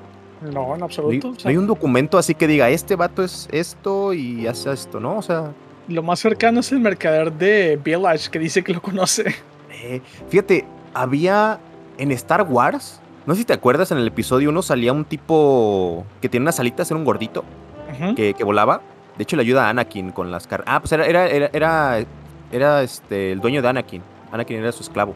Me acordaba mucho de él porque me- pues se supone que este vato está como infectado y acá en Star Wars me acuerdo que los Jedi querían, le pasaban la mano así, le decían, este no es tu esclavo o algo así. Y le decía, no, a mí tus poderes Jedi no me sirven, a nada más el dinero. Igual acá, o sea, acá el, el buhonero solamente parece que no le importa nada más que el dinero. O sea, solo el dinero lo mueve. Eh, Por eso es el, el más exitoso de la aldea. Sí, Efectivamente, fregón. tiburón. sí. Ándale así mero. Este, y ahí puedes comprar el sniper que está rotísimo y no, re- creo que la metralleta también. De hecho, ese sniper te ayuda muchísimo en esa zona, porque yo la primera vez sí le sufrí un poco, Ujú. porque ahí te empiezan a llegar hordas, pero te llegan, por ejemplo, con dinamita. Y Ah, sí, tienes sí, que sí. reaccionar rápido con la pistola. Y ya ahorita que estoy jugando en profesional, que pues ya tenía un poco más de conciencia del juego y, y de lo que aparecía y lo que no aparecía. Porque la primera vez que jugué sí como que no quise comprar nada, porque dije, pues ya me dieron la escopeta, ¿qué tal que me dan los demás? Spoiler, no te dan nada más. Ajá. Eh, y como tal, ya esta ocasión compré el sniper. Y básicamente la pared está rota en ciertos lugares y puedes empezar a limpiar la zona desde allá, desde ah, la sí, sí, sí, tiene- tiene un hoyito, ¿no? Tiene un Ajá, hoyito. tiene- y- hay tres hoyitos de diferente altura para, Ajá, sí, sí, sí. dependiendo del enemigo que quieras bajar. Sí, sí, sí, es cierto. A mí siempre me ha gustado meterme ahí a, a los guamazos, pero, pero sí, es cierto, sí se puede. Y desde ahí puedes checar a todos los que están desde arriba y pff, matarlos rápido. Exactamente, yo lo que hice pues fue bajar a los del techo para que no me estén lanzando las hachas y ya Ajá. después salí a limpiar. Yo lo que hacía, bueno, lo que hago todavía a la fecha es salir y es que están aventando dinamita y la dinamita les afecta también a los, a los enemigos este, que van por ti. Entonces ahí nomás los juntaba y solitos iban muriendo. Es lo que te digo, o sea, el juego es muy fácil de romper. Tienes decir de que "Eh, soy intelectual. Pero pues el juego es muy fácil de romper. Pues, ¿qué les puedo decir? Es muy, muy sencillo. Sí. Y pues realmente creo que como tal no hay mucho que hacer en esa zona, pero cada vez estamos más cerca de un suceso, porque en el siguiente capítulo, en el capítulo 1.3, ya como que después de pues tanto tiempo entre comillas, ¿no? Porque entre- sería como una hora de juego más o menos, Ujú. co- o un poquito más de una hora, como que ya te, te dan tu primer encuentro con un jefe. Ah, sí. Y este... Que a- me gusta, ¿eh? Ese jefe se me hace Eh, interesante. ¿eh? Yo tengo sentimientos encontrados con el jefe. Honestamente, la como jefe se me hizo muy meh, pero Ajá. las mecánicas a la vez digo, ah, pues metieron mecánicas nuevas y pega con la perspectiva de- del juego. Está Sí, bien. está, está muy bien justificado todo. Exactamente, está bien justificado. Y algo curioso de este jefe, que realmente creo que es eh, un troleo espectacular, que de hecho yo la primera vez que jugué, yo avancé un poco más de esto. La primera vez que yo jugué en GameCube llegué hasta el siguiente jefe, de hecho. Ajá. Y no sé, o sea, nunca tuve la, la intención de dispararlo al agua, especialmente porque pues para mí Resident Evil es ahorrar balas. Claro. Y, y después, años después, empecé a ver internet, ¿no? Que todo el mundo troleaba con eso. De Ajá. que iba a, los videos de YouTube o a los canales de Twitch como que disparar al agua, ey, disparar al agua. y veía a todos gritar, ¿no? Porque se los comía. Y yo, ah, mira, o sea, puedes tener una insta-kill ahí. Y de hecho, yo cuando lo hice en directo, pues lo hice a propósito, ¿no? Ya sabía qué pasaba, pero dije, ah, por los luz vamos a disparar al agua. Nunca lo he hecho en mi vida y, y fue, y para mi sorpresa me dieron un logro por eso, así que GG. Sí, yo, de hecho, yo, no supe hasta que jugué la versión de, de Xbox One, o sea, casi una década después que, había un logro, ¿no? De, algo del agua. Y tuve que investigar en YouTube qué es esto. Y ya vi que si le disparabas al agua, pues salía el pescadote y te, te comía, ¿no? Te mataba insta-kill. Eh, Pero. Básicamente. Mm, bueno, no sé. Supongo que. Sí, es en parte troleo. Pero supongo que es como que mucho más efectivo con la gente ociosa. Sí, es buen detalle, es buen detalle. Que, es un buen detalle, la verdad. Porque, o sea, por ejemplo, ¿qué ocurre? Que actualmente pues todavía ocurre, entre comillas, por ejemplo, en estas plataformas como Twitch, ¿no? Que vas y le dices a la gente que haga esto o el otro. Pero pues en su momento también era más interesante, ¿no? Porque, pues sí, para 2005 YouTube ya existía, pero no era tan frecuente encontrar cosas de esta índole. Y, por ejemplo, o sea, ¿cómo funcionaba en aquel momento, no? Que no sabías cómo pasar una parte, ibas y le preguntabas a tus amigos. Así es, alguien básicamente tú, tú podías llegar con una persona y decirle, no, pues mira, dispárale al al, agua y te dan pesetas. Y ahí va el otro menso, ¿no? y, yo creo que sí, por eso es un buen detalle, porque es una broma que pega muy bien con la época en la que el juego fue lanzado. Sí, y el, el jefe, que de hecho tiene, tiene nombre oficial, ni sé. Seguramente sí. Del lago. ¿El jefe del lago es tal cual? Del lago se llama el, el monstruo. Ah, del lago se llama. Sí. Ok, ok. Pues, pues, es un pescadote gigante, es una, como una ballena, ¿no? ¿Qué, qué se podría hacer? Sí, como una ballena mutada. Ey, estaba rara. Pero esta, a mí me gustaba porque sí me generaba estrés, como me, iba jalando la, la, ballena. es, imponente. Sí, o sea, tú no, tú no te puedes mover a, a gusto. Entonces, lo que, lo que la, la, ballena quiere hacer es tumbarte del barquito, ¿no? De la, del, del, pequeño bote que vas. Y, y tú solo puedes moverte un poquito hacia los lados al principio, si estás muy desesperado, no vas a ver cómo moverte, pero ya después, ya que ves cómo funciona, es, muy fácil matarlo. pero sí, la primera vez. La segunda partida, la primera me tiraba cada rato porque golpeaba contra los, los troncos. Ya la segunda prácticamente no me tiró. Y sí, o sea, el hecho que igual como que te cambien el arma, como ahorita traes las. Estas, ¿cómo se llaman? Las, los picos, esos. Ajá. Como una especie de. Arpas. De arpón. Arpones, Ajá, ándale. Arpones, perdón. Ajá. Los arpones y pues bueno, o sea, tiene relación con eso porque pues es un pez y arpones y bla, bla. Y el, combate está bien, te digo, la primera vez es como que, ah, jefe, todo feo, ¿no? Y ahorita como que lo intenté analizar. Porque pues, e, eso es importante en realidad, muchachos. Eh, a pesar de que yo he repetido en, diferentes ocasiones, ¿no? Que de hecho eh, ya es un meme de la comunidad el hecho de que a mí no me gusta este juego. Eh, pero en gran parte muchas veces yo lo exagero por meme. En este caso yo estoy diciendo totalmente honesto y objetivo. Y pues por lo mismo, ¿no? Yo no quería como que mantener o tener una postura y poder yo comentarles de esa postura sin antes pues analizar bien, ¿no? Y ya después de la... Jugarlo y todo bien, ¿cómo va? Ajá, exactamente. Sí, por eso igual lo quise jugar en profesional, porque dije, pues a lo mejor eh, ya se siente más con supervivencia o spoiler, ¿no? no lo hace. Pero bueno, y el hecho es que sí, o sea, este jefe me parece, para empezar, es intuitivo. O sea, realmente desde que tienes un arpón te da salida de que tienes sí, ¿eh? Este juego, te digo, realmente todas las mecánicas están muy a la vista, muy, muy, o sea, como juego está muy bien hecho, o sea, todo es muy claro. Todo es muy claro. igual como es un juego más casual, hecho para jugadores un poco más casuales, pues tiene esta simplicidad, ¿no? Y tú, por ejemplo, en múltiples ocasiones has dicho que lo que te gusta es que básicamente tú lo puedes jugar en cualquier momento y sabes cómo jugar porque es simple. Sí, es muy sencillo. Y incluso con este jefe, por ejemplo, en cualquier Resident Evil, tú estás preocupado con llegar a un jefe y no tener balas. Acá no, acá los arpones son infinitos. O sea, tú nomás vas esquivando y los arpones vas aventando y aventando hasta que se muera ALB. Eso, eso es cierto. O sea, es como que una mezcla medio rara, porque a la vez que te ponen un jefe imponente y bueno, con una forma de ser derrotado bastante obvia, eh, pues también está simplificada en ciertos aspectos para que no, no se estrese la gente. Por eso digo que, que es medio raro, es como, no, sé, siento como que este Resident Evil mira dos direcciones diferentes, como si estuviera visco, una que es supervivencia de horror y otra como que de acción, y no sabe para dónde fue un experimento que les digo, sí dividió mucho, pero financieramente lo lograron. ¿eh? Y como juego también, tío, juego con mecánicas, lo lograron. O sea, lograron muchas cosas ahí. Es que al hacer esta mezcla medio rara, ¿qué ocurre? No agarras a todos los jugadores veteranos ni agarras a todos los jugadores nuevos, pero agarras una parte y una parte. Y bueno, con eso se dan por bien servidos. Y pues realmente a nivel empresarial o de negocios, pues sí, no, es muy redituable. Sí, exactamente. Sí, pero tío, lo lograron los malditos. Sí. Que fue para, o sea, a mi gusto fue para mal la franquicia desde aquí. O sea, Resident Evil 5 es un gran juego cooperativo, pero es un terrible Resident Evil. Y, hecho, y, eh, envejecido muy feo. ¿eh? Eso es uno de los puntos que tengo más adelante para la conclusión, de hecho. Sí, sí, o sea, desde aquí se vio el declive, pues. Pero, pero sí, o sea, fue un éxito financiero esta cosa. Sí, totalmente. Y bueno, de hecho, el 5 es el más vendido de la historia, así que. Sí, es que, es que te digo, como, como, juego cooperativo, era, era muy divertido. Envejeció mal, pero creo que de los juegos cooperativos que vi en su momento era el mejor, de los mejores, por mucho, ¿eh? Porque pues si era cooperativo, cooperativo, pues, y estaban matando enemigos por todos lados y eh, tenía buenas mecánicas. Pero bueno, hay que seguir. ¿En qué nos quedamos después del pescadote?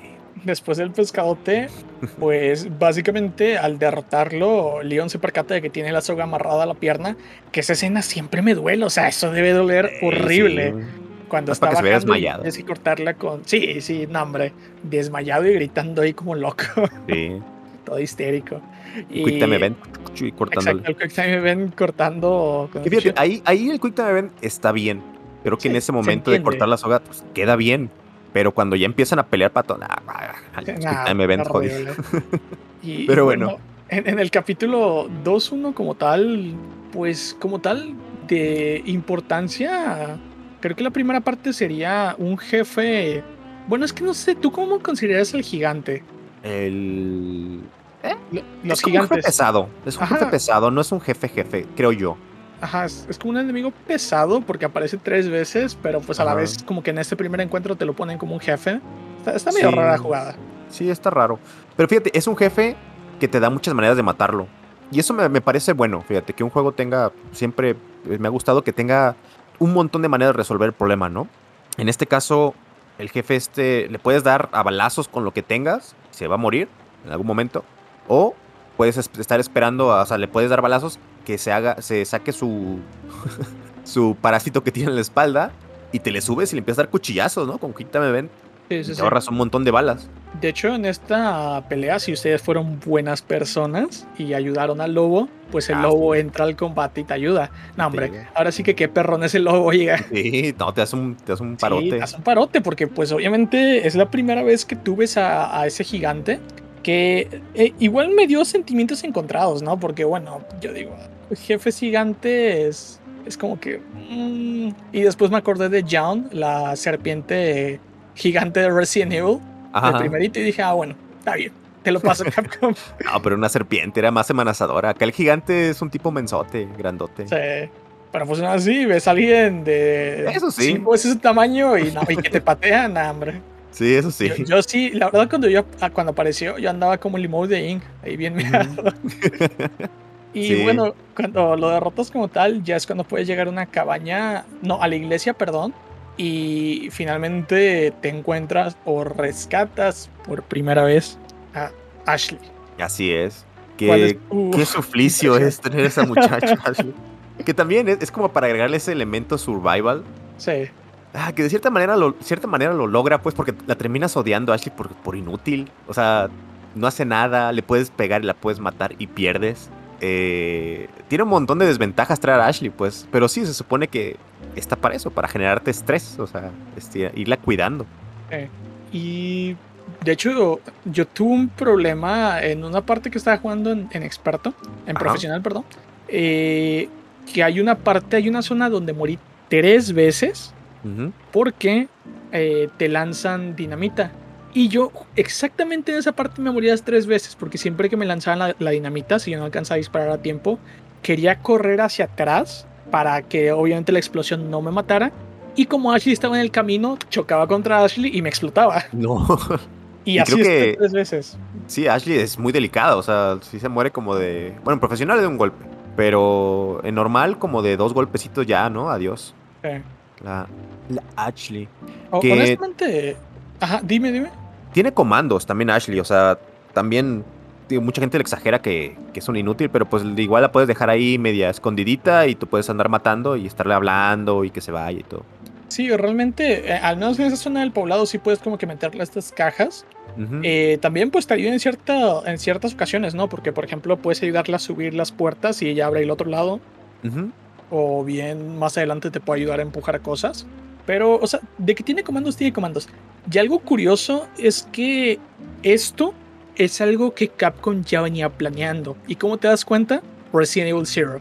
Así, así O sea, es. o sea, ya habían como que practicado estas mecánicas, pero yo creo que a mucha gente eh, se quejó por estas mecánicas de Zero en la cual tenías que cambiar de personaje y, dije- y dijeron, bueno, solo usa un personaje aunque tengas a los dos y que el otro te siga.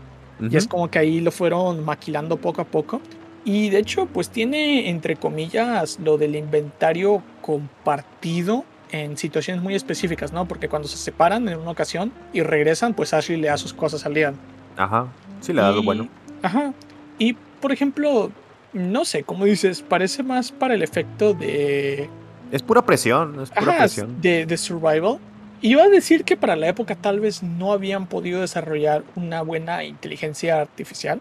eh, pero no creo, porque eh, Rebecca Billy trabaja mucho mejor que Ashley. Y es Sí. un juego más viejo. No, y si quieres la full experience de Ashley The Game, juega Resident Evil 5 solo. No, hombre, es eso, es eso, es esa porquería. O sea, es traer a Ashley ahí, nomás te gasta las balas. Es horrendo jugar Resident Evil 5 solo. O sea, de por sí ya es feo. Jugarlo solo es para. No, hombre, hay gente que sí le gusta jugarlo y yo, ¿por qué se hacen eso, muchachos? O sea, hay cosas mejores en la vida. Yo probablemente lo, lo haga así la primera vez. No, eso no lo haga de eso. Es horrendo, créeme. Este juego no está hecho para eso. Es, es horrendo, es horrendo, es horrendo. Pero Pues, bueno, No, no lo dudo. Tiene juego en línea, ¿no? sí, tiene juego en línea. O sea, igual yo creo que a propósito lo hicieron así porque era la época donde se estaba eh, volviendo popular, ¿no? Esto de, de jugar en línea. Y es como que vamos a hacer este juego, pero que sea tan malo, pero tan malo que te obligue a jugar con alguien más. Puede y ser. este de No, es que digo- PlayStation Network y Xbox Live. Resident Evil cooperativo es muy divertido. O sea, pero te digo, tienes que verlo como un juego de acción. Es como si jugaras Army of Two, no sé. De hecho, está, está mucho mejor Resident Evil 5 que Army of Two, por así decirlo. Pero, te digo, como juego de acción, pues. De, de compas. O sea, es para. Llega tu compa que casi no juega y se pone a jugar eso, pues. Sí, sí, sí, sí. Pero bueno, vamos avanzando. Porque si no, el podcast ya no sé, lo vamos a alargar mucho. Yo, yo pensé que este podcast iba a ser rápido y ya no sé cuánto llevamos. Pero rescatamos a Ashley, que de hecho empezamos a ver puzzles muy sencillos. O sea, puzzles. Digo, para hacer Resident Evil, pues.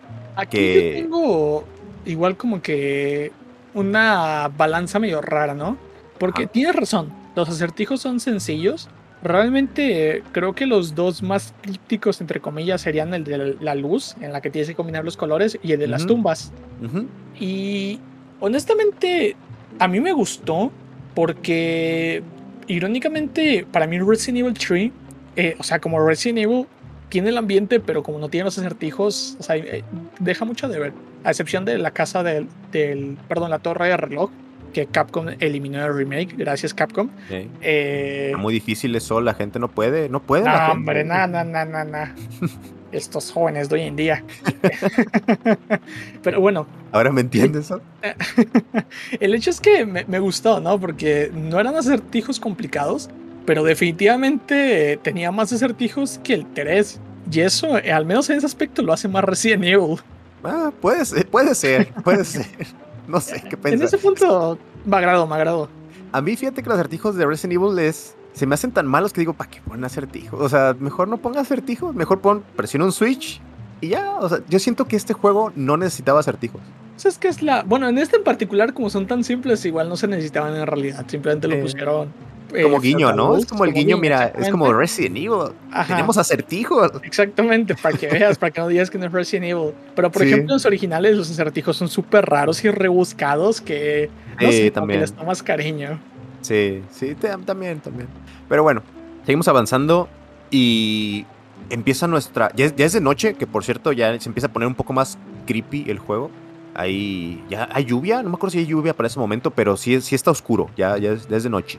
Y estás con la preocupación de traer a esta inutilaza de Ashley quien incluso no puede ni siquiera bajar un, escalón. Unas o sea, escaleras. sí, o sea, tú bajas y es cacharla. Y que por cierto tiene un guiñazo ahí de que se le ven los calzones. Sí, o pero- sea, además, eso Muy no japonés, es una que no sepa bajar, a mí que. sí, ¿verdad? Y luego Nomás igual quería anda que Leon la con. Leon. Sí, nomás quería ahí que la cargara Leon. Pero llegas a tu tercera pelea más pesada, entre comillas. Bueno, de, de jefe, que ya sería Vitores Méndez.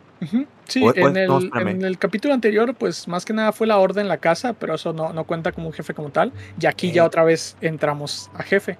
Así, no, la orden en la casa con este, con Luis, ¿verdad? Primero. Luis, que Es cierto, espérame, Ashley me brinqué esa parte. en, su, en el closet y ahí andan Luis, que de hecho es una de las dos únicas veces en las cuales una inteligencia artificial o un personaje no jugable te ayuda. ¿Escuchaste, Ajá. Ashley? Te ayuda Así es. disparando.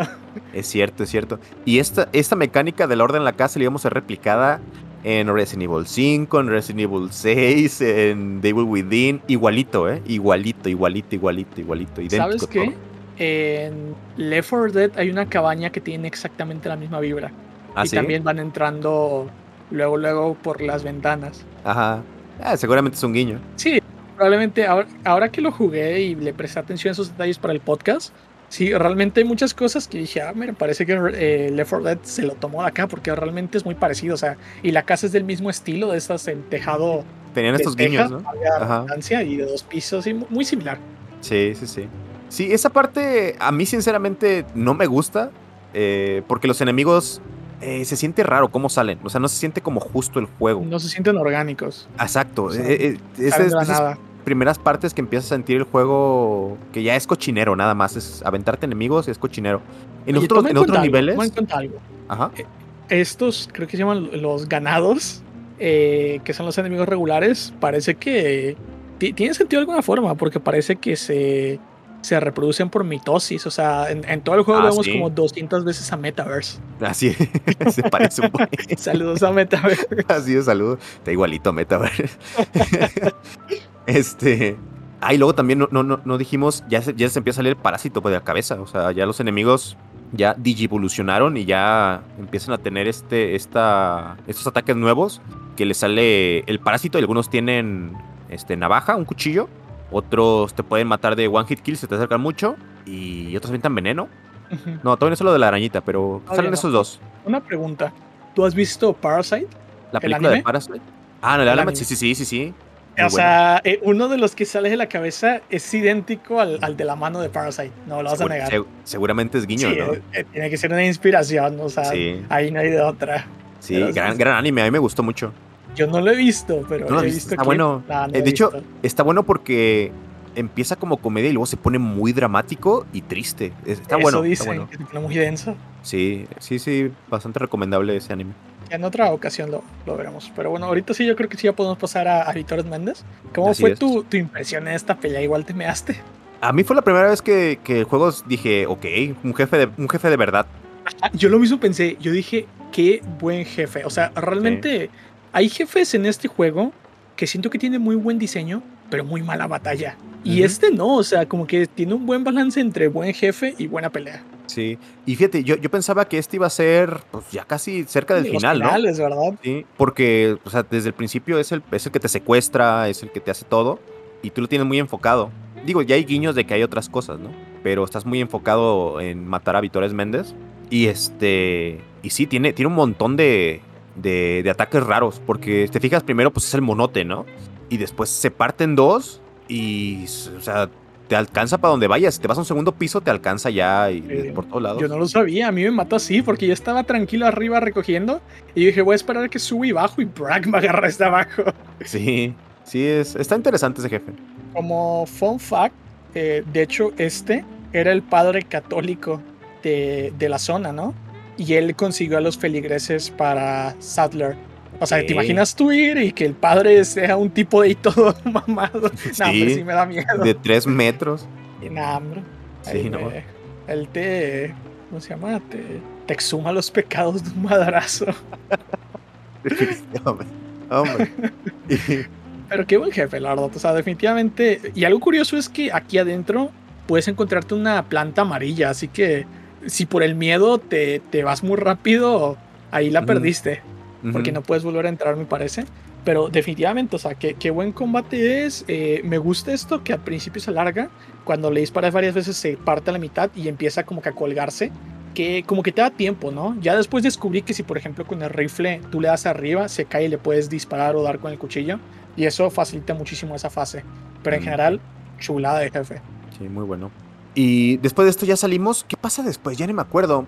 Em, es para. Empiezas a huir y llegas al castillo, ¿verdad? Te empieza a perseguir una horda. Sí, porque necesitabas su ojo para pasar esa puerta y una vez adentro. Ey, exacto, exacto. ¿Sabes qué me gustó mucho de esa parte de adentro? Que viene una camioneta, la camioneta del principio justamente, Ajá, y le tienes que disparar al que está conduciendo para que se desvíe.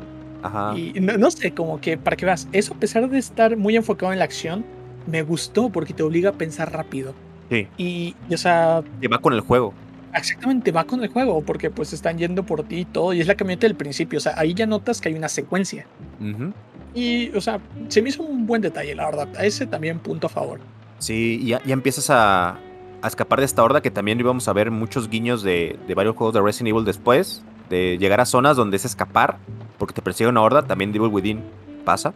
Y llegas a el castillo, que para mí en este punto del juego, a mí por ejemplo, toda la parte del pueblito y todo eso me gusta mucho. Para mí es lo mejor de Resident Evil.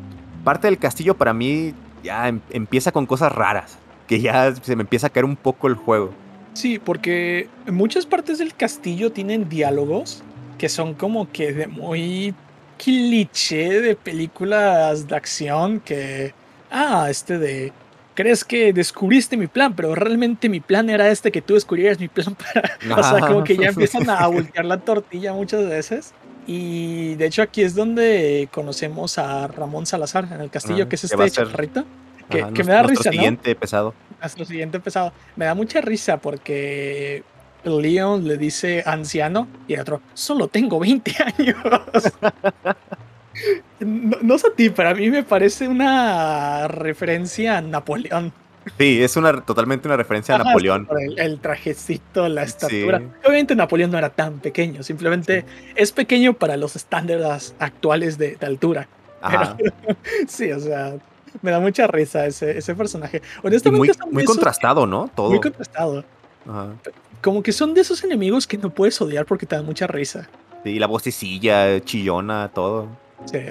Pero bueno, una, un detalle es que explorando el castillo, que para empezar, probablemente eso del castillo lo hayan visto en otra ocasión, y es porque, pues para empezar, desde la concepción de Resident Evil se planeaba el castillo, porque los fantasmas y las muñecas aparecían justamente en un castillo. Ajá. Pero además, es, algunos de esos assets fueron reciclados en Devil May Cry. Por eso los castillos son muy similares. Sí. O sea, en cuanto a, a las texturas y todo eso, ¿no? Incluso hay, hay sonidos, hay efectos de sonido que si tú juegas Devil May Cry 1 lo vas a escuchar y vas a decir, oye, eso está en Resident Evil ese sonido. Sí, sí, sí. Pero sí es. de- de- el juego te da. Eso sí, lo logra muy bien, ¿eh? Te transporta a otro lado totalmente diferente. O sea, primero es el pueblito y luego llegas al castillo y se siente un lugar muy ajeno a donde estaba. Sí. Porque incluso el, el- el jefe pues, está vestido así muy. este ¿Cómo se puede decir? Pues na- como, como Napoleón. O sea. Ajá, ya no es de pueblo como tal. sí, pero de otra época. Ajá, exactamente, como de una época victoriana. Ándale, ándale. Em, de hecho, algo curioso que marca una gran diferencia entre sus antecesores es que por lo general Resident Evil es muy beneficioso en el backtracking. Pero aquí una vez que tú llegas al castillo, tú ya no puedes regresar al pueblo. Ah, sí. o sea, ya es punto y aparte. Si se te olvidó Sí. algo, te fregaste. Sí, sí, sí. Y empieza también Leon, de repente ya puedes hacer unos, unos ataques nuevos. ¿No te has fijado? Que ya empieza Los a hacer el- los suplex. Que sale de la nada, ¿eh? Porque está, está chistoso. Antes del castillo no sabe hacer suplex. Y llega al castillo y sabe hacer suplex. de No, la pero nada. sabes, no es que no lo sepa hacer. Yo me percaté en esa partida. Lo que pasa es que hay otra parte en la que tú vuelves a encontrarte contra ganados, que son los, los pueblerinos. Y como tú pues ya estás acostumbrado al castillo a hacer los suplex, tú lo intentas y no puedes. Y me puse a analizarlo, ¿no? Yo dije, o sea, ¿está roto el juego o qué? Y me di cuenta de algo. Los enemigos a los que les puede hacer suplex son delgados, los pueblerinos son gorditos. LOL. De verdad O tiene sea, lógica eso. Tiene lógica por el peso. Ok. E- ok, Ese es el por qué a, a los aldeanos no les puede hacer suplex, son más gorditos. Ok, o sea que los morir es vivir, pues sí están flaquillos, ¿verdad? Sí, exactamente. Ok. Y así como que le intenté encontrar la lógica y sí tiene mucho sentido. Sí, tiene, tiene sentido totalmente. pues fíjate, acá ya empiezan a salir estos tipos ya encapuchados que se ven muy sectarios, o sea, es totalmente una secta ahí. No, pues desde que te diga morir es vivir, oiga. Sí, ya llegan ahí, morir es vivir. fíjate, los diálogos de Resident Evil 4 muy buenos, ¿eh? O sea, a pesar de que es un español terrible, ah, se te quedan. Son sumamente tontos, pero sumamente memorables también. Sí, se te quedan grabados hasta, sí. la fecha. Detrás de ti, imbécil. Eh, detrás de ti, imbécil. O sea, se te queda para toda la vida. Sí. Pero... hasta yo que no lo había jugado completo me sabía los diálogos. Sí. sí, entonces, es que es tan malo que es bueno. Sí. Y ya empieza con mecánicas de, de usar cañones, este, estar dándose cañonazos. O sea, se me hace raro de Resident Evil, pero, pero así es. Esa suena Llegas al... como una cosa trabajo, la del cañón. Sí, es que te están dispares. Está enfadoso, está enfadoso. A mí sinceramente no me gusta. Eh, siento que está mal hecho, pero pues es que también es un juego muy verde en ese sentido de, de acción, pues. O sea, tiene eh, cosas hay de muchas cosas en las que están experimentando. Sí. ¿Y sabes qué es lo malo? Que Resident Evil 5 y 6 son esas partes. O sea, como que quitaron todo lo demás de Resident Evil y se quedaron con, eh, con esto del castillo de... Eh, son enemigos muy lejanos que te hacen ataques este, muy pesados. Eh, no, no, los puedes ver bien, por así decirlo. Tienes que más o menos saber dónde están ya desde antes. Cosas raras. Pero bueno. Este, ah, este una vez adentro, algo curioso es que bajas una prisión y te presentan por primera vez a nuevos enemigos. Que como tal, los de la capucha también eran nuevos, pero pues la, la, mecánica para derrotarlos era la misma. Sin embargo, aquí encontramos al, al garrador, al primer garrador, alias Wolverine. Es un Wolverine. Es un Wolverine. Segatón. Sí.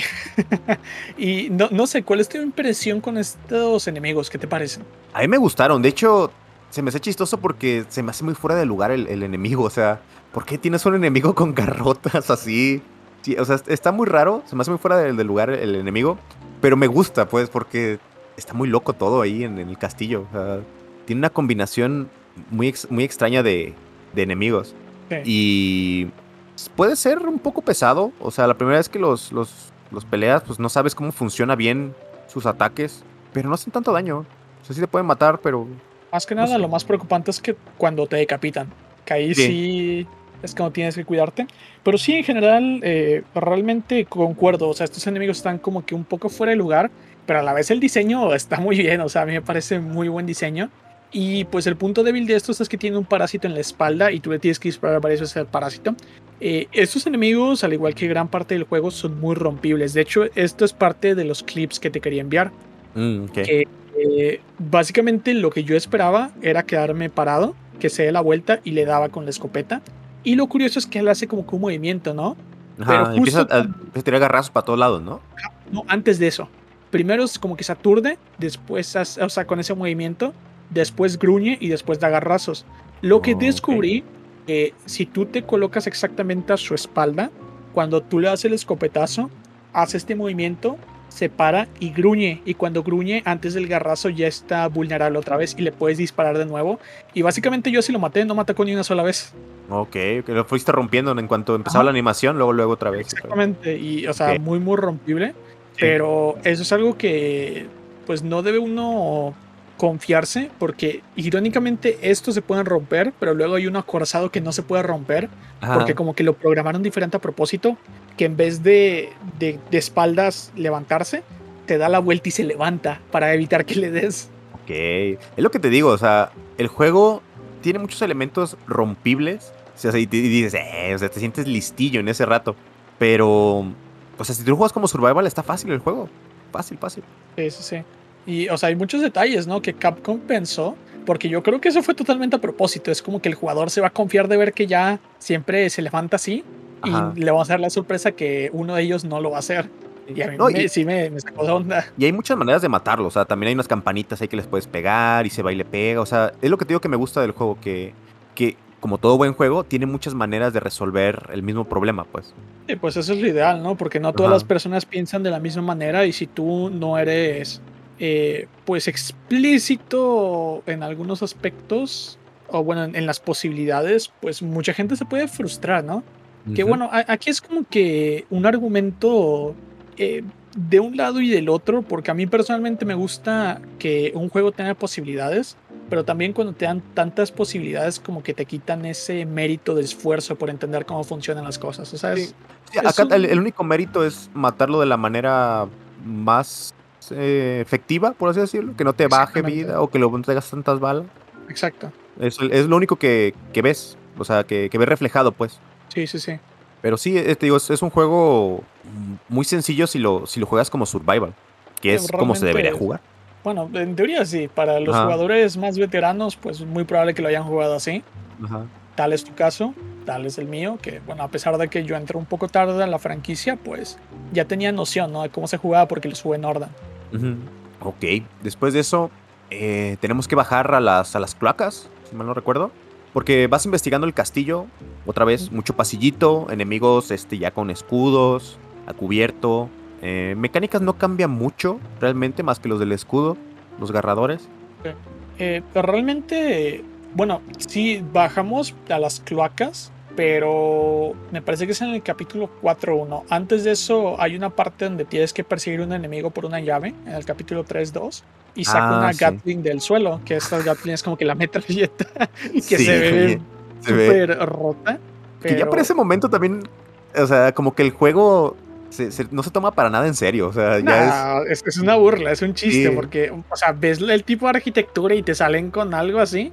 Aunque se ríe, o sea, se ríe el tipo. se ríe, se ríe.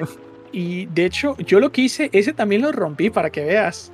Porque la Gatling no puedo romper la puerta. Y yo abrí la puerta de una patada y lo utilicé como escudo. Y cuando se le acabaron las balas, solo salí y le disparé la cabeza y listo. Y listo, y pise. Sí, y más adelantito te salen también con bazucas los ah, enemigos. Ah, sí. No, o, sea, salen de los cuadros totalmente fuera de lugar. Sí, o sea, el juego ya es, es comedia, ya es comedia de acción.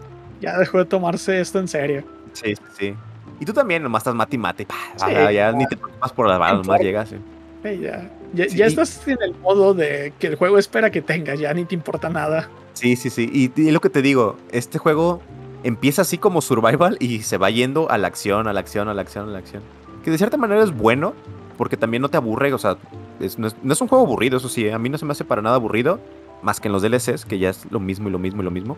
Pero eso me gusta, la curva que tiene, que empieza como survival entre comillas y se va yendo a la acción, cosa que no pasa con los demás juegos de Resident Evil. Eh, es que creo que igual tiene un sentido simbólico esto. No sé, o sea, viéndolo de esta perspectiva, tal vez es la forma en la que Capcom dijo, ok, de esta manera nosotros vamos a hacer la transición a la franquicia. Empieza con un poco más de supervivencia de horror, que es de los juegos antecesores, y termina con acción desmedida, que van a ser los nuevos juegos. O sea, si lo piensas así, es como que fue como que el aviso de Capcom. Sí, sí, totalmente, totalmente. Sí, fue, fue este... La despedida y la bienvenida ah, del nuevo género. Exacto. Y fíjate, en ese tiempo había otros juegos, ¿eh? De de survival como Haunting Grounds, que yo no lo conocía, hasta hace poquito lo jugué en stream, que es 100% survival, o sea, no puedes hacer nada, para defenderte no puedes atacar casi nada, nomás tu perrito ahí ataca. De hecho, en la, en la siguiente zona, que es del capítulo 3.3, eh, pues hay una parte en la cual después de que Luis muere, de que Sadler lo mata, pues hay una parte en la que tú tienes que liberar a Ashley y entonces ella pues se va por una habitación y la controlas. Ahorita que mencionaste lo de Haunting Grounds, esta zona es lo que más me gustó de todo el juego. Porque está sin defensa. Ajá. Ajá. o sea, ah, pues mi defensa entre comillas, porque les avientas las lámparas y, y, atacan durísimo. Pero no es un arma como tal, o sea, tú tienes que, que golpearlos con lo que está en el, en el ambiente, ¿no? En el campo. Y el hecho es que eh, justamente cuando estaba en esa parte, yo me puse a pensar en Hunting Ground. Ajá. Y dije, o sea, esto esto es muy parecido. Ah, más o menos, sí. Y, me lo pensé, ¿no? Porque yo dije, o sea, hay muchos detalles por los cuales no me gusta Resident Evil 4, más que nada por lo que significa y por lo que simboliza, pero en sí hay otros detalles del juego que me gustan como tal. Y el hecho es que, pues en esta parte yo pensé, honestamente, yo hubiera preferido que todo el juego fuera con esta mecánica de solo Ashley y que fuera a Resident Evil spin-off. O sea, que le pusieron su título a Resident Evil spin-off Y por ejemplo, que fuera un spin-off porque Leon aparece al final para rescatarla simplemente, pero tú Hubiera tuvieras que bien. subir con Ashley todo ese rato. Tipo Hubiera estado muy bien. Sí, sí, Sí, o sea, hubiera sido una chelada porque honestamente ese aspecto sobre el hombro, así caminar tipo Silent Hill solo con tu linternita, Ujú. no, hubiera sido una chulada, una belleza total. Y la parte de las armaduras, que de hecho también se encontraba en, la, en el concepto de Resident Evil 4, igual una chulada, me encantó eso. Que igual no tiene mucho sentido, ¿no? Pero bueno, son trampas cuando atacan a Ashley y ella se tiene que ir para atrás porque ella está indefensa. O sea, si tú no esquivas eso, te matan. Y no, no, si juegas Haunting Grounds lo vas a amar. O sea, es un survival 100%. Muy buen juego, muy buen juego. No, hombre, ya, a mí me dio miedo cuando Ing- no vas la sangre, te vas a poner mal. Sí, no, está, está bueno, está bueno. Está en la lista, pero sí, definitivamente. O incluso pon tú, que no hubiera sido en vez de eso, pero que más adelante hubieran sacado una especie de spin-off, tipo así. ¿Sabes qué? No es tanto como Silent Hill, porque pues obviamente en Silent Hill si tienes armas. Me viene más a la mente ahora, mis- ahora mismo Fatal Frame. Es un Ándale. poquito más ese estilo, pero hubiera sido una chulada total un juego así, en definitiva. Sí, definitivamente, definitivamente. Algo de Resident Evil así hubiera quedado muy, muy bien. Eh, donde fuera un personaje más indefenso. Sí, esto de las, de las armaduras, ¿cómo lo justificaron, no? De que pues se les mete el parásito. Ah, eso y- sí. Y son enemigos, está muy bien. Muy Sí, bien justificado. Eh, Eso sí, eh, estas batallas me han dado un poco de miedo a veces porque como siempre que les das suena la armadura, no Ah. sabes si les está haciendo daño o no. Sí, sí, es reventarlos hasta que, hasta que sacan el parásito. Ajá, sí, como que el sonido les molesta del choque de la bala con la Y- eso fíjate que salen se siente survival. Eso está muy bien. Sí, sí, en esa parte eh, se te van tres, o sea, no necesitan ser muchos porque son fuertes. Y pues básicamente igual las puedes romper porque si tú te vas a una esquina, van todas y cuando atacan corres para otra esquina y disparas y así te la Sí. pasas, ¿no? No, Pero y las, pues- las granadas de luz que las matan así rápido, pues con. Ah, ya cuando sacan el parásito, adiós. Sí, sí, sí. Pero, o sea, a pesar de que son rompibles, realmente creo que es de las pocas escenas en el juego donde te sientes vulnerable y estresado. es que no les puedes dar patadas con- también. Ah, eso es cierto. O sea, no les puedes hacer nada de quick time events con esas cosas. Sí, es cierto, es cierto. Entonces, yo creo que mucho tiene que ver eso. Es que la patada, cuchillo, está muy roto. Muy, muy roto. Sí, es que pues le da ya otro. Una jugabilidad totalmente diferente, ¿no? Que más enfocada en la acción. Que a la vez eso también me desespera. El hecho de poder patear, yo siento que rompe el juego muy fácilmente desde el principio. Sí. se entiende pues que es un juego de acción, ¿no? Pero es uno de los aspectos que a pesar de que los utilizo, porque pues están presentes, no es como que presente me gusta que lo hayan agregado. Tal es el ejemplo de, del esquive en Resident Evil 3 de Ujú. 2020, que porque luego regresas al 2 que no lo tiene y te sientes muy diferente porque Sí, intentas sí, sí. esquivarlos. no Totalmente puedes. vulnerable, ¿no? Totalmente vulnerable. Y yo creo que son como que mecánicas que a veces dañan un poco la experiencia y las expectativas sobre la franquicia. Pero bueno, el, chiste está presente y de una forma u otra me gusta no, no puedo negar que es útil. Sí. Sí, no, o sea, de qué sirve, sirve. Sí, sí, sí. Yo creo que en esta parte, si escucha alguien que esto me va a regañar, porque minimizamos la muerte de Luis. Hace rato como que sí, Luis se muere. Ah, sí, Luis y se muere. Ashley- Pues que realmente Luis, bueno, a mí se me hizo un personaje muy, eh, o sea, te lo encuentras y quiere ser como el tipo cool, la- latino, como un Antonio Banderas, pero pues no, no se la crees, no sé. Eh, que de hecho, pues él se presenta como policía y resulta que era un doctor que trabajaba en el proyecto de los parásitos. ¿Ah, sí? Ya no me acordaba de eso. Sí, después encuentras cartas que dicen Dr. Luis. Ok. Era listillo, no Era parecía, pero era listillo, listillo. no se pues. hacía. Ok, ok. Era, El- este, el, ¿Cómo se dice? capítulo, Ah, no me acuerdo. Dale, dale. el capítulo 4.1 eh, creo que es el segundo capítulo que más odié de todo el juego. Y no me malinterpreten, el jefe de este capítulo es espectacular, o sea, el diseño me encanta, las mecánicas también, pero en la zona en sí es un capítulo extremadamente largo, o sea, creo que me tardé una hora veinte en terminar el capítulo. O sea, y en este punto del juego yo tengo, pues algo curioso que tú dijiste hace rato, ¿no? Que tú sientes que este juego no te aburre, pero a mí me pasa lo contrario. O sea, siento que este juego llega a un punto en el que solo lo alargan y ya, o sea, ya quiero que termine y no sé, por ejemplo, lo que me pasa a mí cuando juego Resident, perdón, cuando juego Dark Souls, Ajá. que yo puedo jugar 5 horas y sentir que fue una hora. Aquí es diferente. A partir de este punto del juego, yo juego una hora y siento que pasaron 5 horas. Es- Llega un punto en que se empieza a ser muy repetitivo. Sí, o sea, muy repetitivo. Es que mucho pasillo. extensas. pasillo, disparar y abrirte paso por zonas rectas, pues. Ajá, zonas rectas, pero zonas extensas, o sea, increíblemente extensas. Y bueno, lo que yo empecé a hacer para, como yo estuve jugando en la semana después de clases o entre clases para, pues para estar listo para el podcast, ¿no? Porque pues me gusta tenerlo, bueno, medianamente fresco para saber lo que estoy diciendo. Y yo lo que entré, lo que hice que entré en la wiki y veía, ¿no? Cuántas plantas amarillas tenía cada zona. Y el hecho que ya yo como que empecé a medir la longitud de, de, cada capítulo por las plantas. El hecho es que la mayoría de capítulos hasta ahora habían tenido una planta. Este capítulo tiene tres plantas, para que te hagas la idea de qué tan extenso es. Ok. Y es una medida muy útil, muchachos. Si ustedes no saben cuánto tiempo les va a tomar jugar un capítulo, entren en la wiki y vean cuántas plantas amarillas tienen. Eso me salvó la vida. Porque, por ejemplo, yo decía, tengo una hora libre entre tal clase y tal clase. ¿Tiene solo una planta amarilla? Sí, lo termino. Ok. Pero. Sí, desde aquí empezamos a ver mucha repetición. O sea, ya es. Como tú dices, alargar el juego. alargar el juego, puro pasillo. De hecho, empiezas a dar vueltas, ¿no? A la misma zona del, del castillo. Se empieza a conectar. Sí. Y de hecho, una vez que tú bajas. Bueno, antes de continuar a hacer un hincapié en el castillo, también empieza a aparecer un minijuego que es una shooting gallery. Una. Ajá. No sé cómo se traduciría. Creo que no es galería de disparo. Pero pues algo así. Sí. Ajá. Sí. Eh, pero el, hecho es que tú le puedes dar a ciertos objetivos para conseguir estatuillas, que eso sabemos que a los japoneses les encantan. Todo lo que es gacha, de ir consiguiendo esas cositas, el gachapón, les encanta y pues por obvias razones lo agregaron en este juego. Y el hecho es que, pues, solo por ser el hincapié, ¿no? Es interesante porque además de eso te dan pesetas, te dan dineros y puedes ahí divertirte un rato, ¿no? Relajarte si ya estás harto de, explorar pasillos. ¿Estás harto de disparar? Puedes disparar en otro lado. Puedes disparar en otro lado. puedes dispararle a letreros de Ashley. Exacto. O sea, vas a perder tus puntos, pero lo, puedes hacer. y en el capítulo 4.1 como tal, pues eh, ya que es como lo último del castillo, después de que nos lanzan a, a las cloacas, y ahí es donde subimos por las tuberías y nos encontramos al verdugo. El verdugo básicamente es uno de estos asistentes de Salazar, que son esto, este insecto negro gigante. que con gabardina al principio, no, capucha, ¿no? Anda. Ajá, andan con capucha.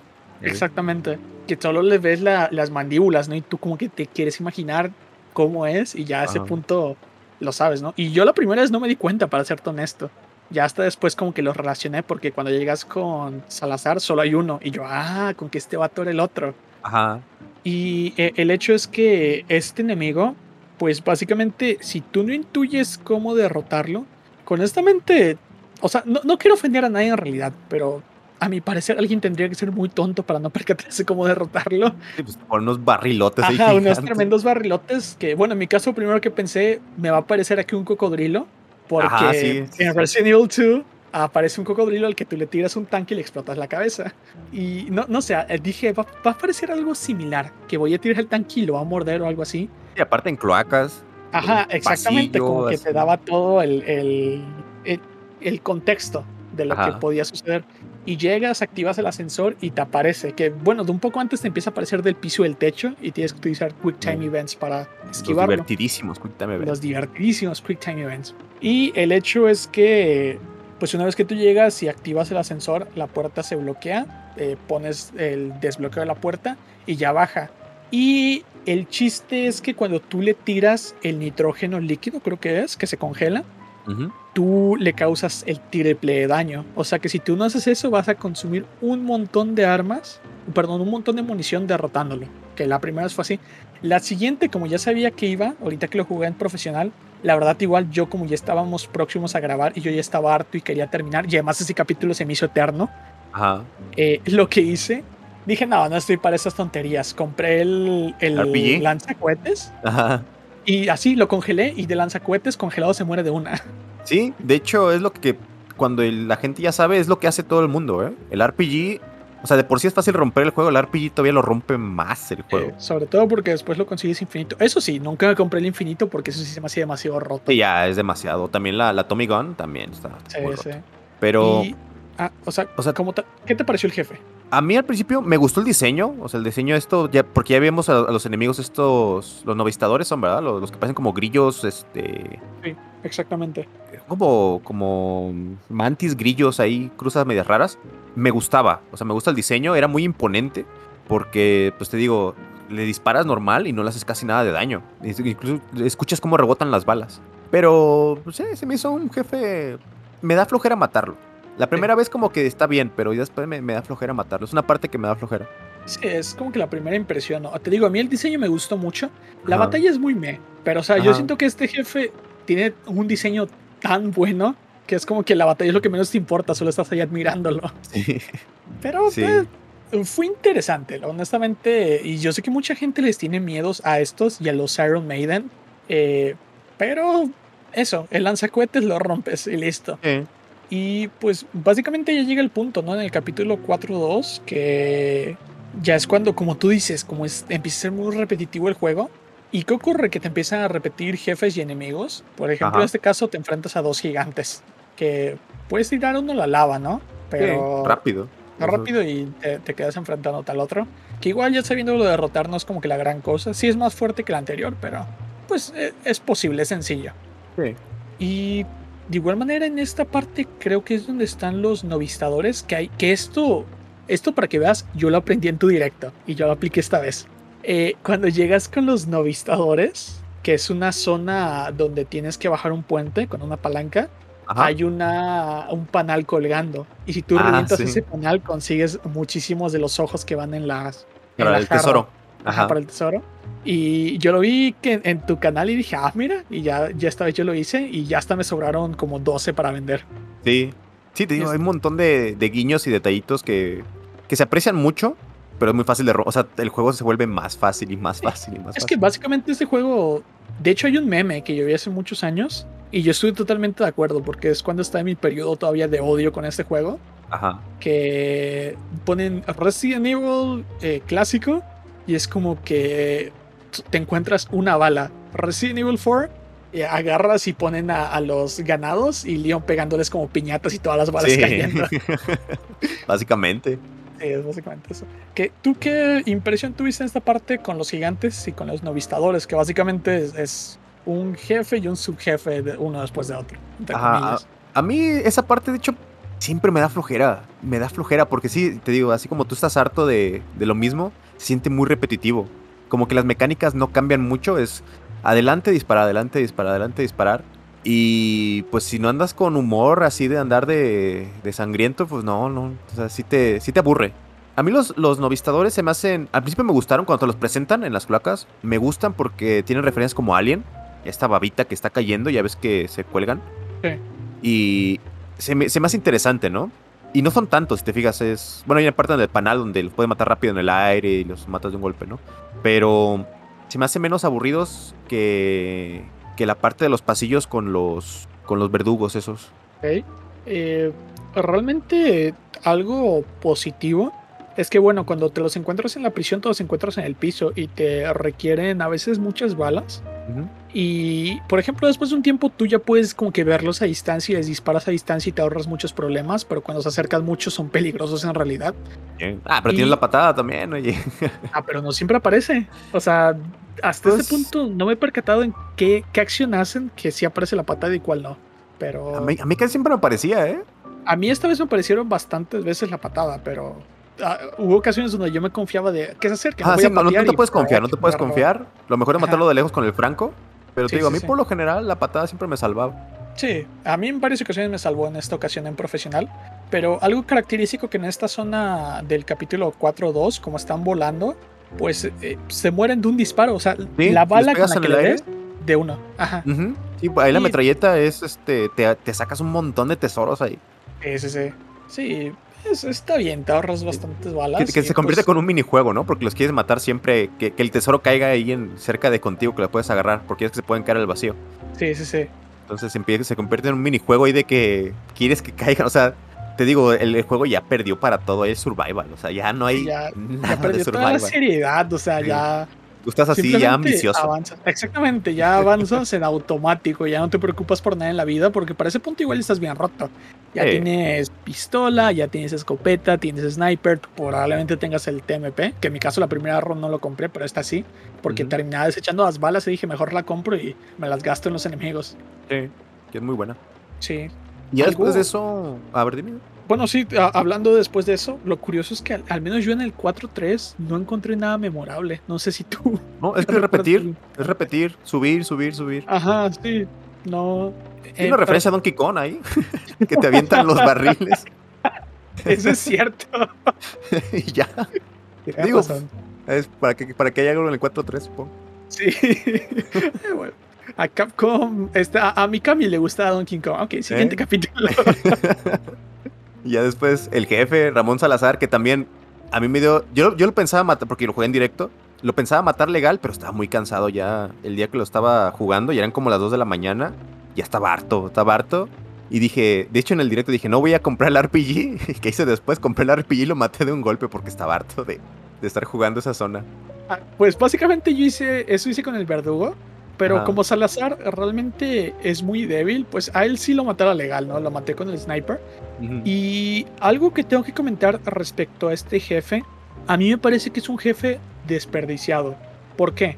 Porque el diseño del jefe, para empezar, el hecho de que se fusiona con el otro verdugo y Ujú. cla- crea esta plasta gigante con la boca esa y el ojo y bla, bla, y que lo protege. Que de hecho, a mí, ¿sabes a qué me recordó? Eh, al jefe final de. ¿El dos? No, de Remnant from Dashes. Que igual era el Ah, niño este sí, que se puede ser. envolvía. Ajá, ajá. Sí, sí, sí. Sí, me vino mucho eso a la mente. Y el, el hecho es que, o sea, a pesar de que el diseño, pues no era lo mejor a mi parecer, pero me pareció un diseño interesante, que tú te imaginarías con una plasta de ese tamaño, no sé, sería un jefe súper roto, un jefe tipo bayoneta. Y, o sea, finalmente es muy simple porque es, le das al ojo, abre y pues le das a él. Cuando la boca va a ti, te mueves hacia un lado y regresas, porque Quick en medio no te también. pueden dar. Ajá, y Quick Ya. Time Event si estás muy de lado, pero es todo. Y el jefe, o sea, para lo que prometía, se muere rapidísimo. Hasta yo, cuando lo hice en directo, es como que ya es todo. O sea, ¿e- ¿esto fue el jefe? Y lo vas a ver mucho en otro Resident Evil otra vez, ¿eh? Si te gusta el diseño, uf, lo vas a ver. Hasta también en, en Evil Within también lo vas a ver. No, hombre. Bueno, Lo reciclan mejore la muchísimo. jugabilidad y no sea sobre el diseño, todo bien. Eh, no, no mejora. Bueno, Se va para peor. chale. Bueno, pues ya en este punto ya estamos, pues no en el final, pero ya eh, a punto de llegar a las últimas zonas. Que para mí ya aquí el juego se cae, o sea, totalmente ya empieza, pues te digo, ya, ya perdió todo el sentido y como que quiere regresar un poco al survival, pero no le sale. Empiezas este, a, ir por estas catacumbas. Digo, res- rescatas a Ash- a Ashley en... ¿Cómo es eso? Cuando rescatas a Ashley es porque estaba con...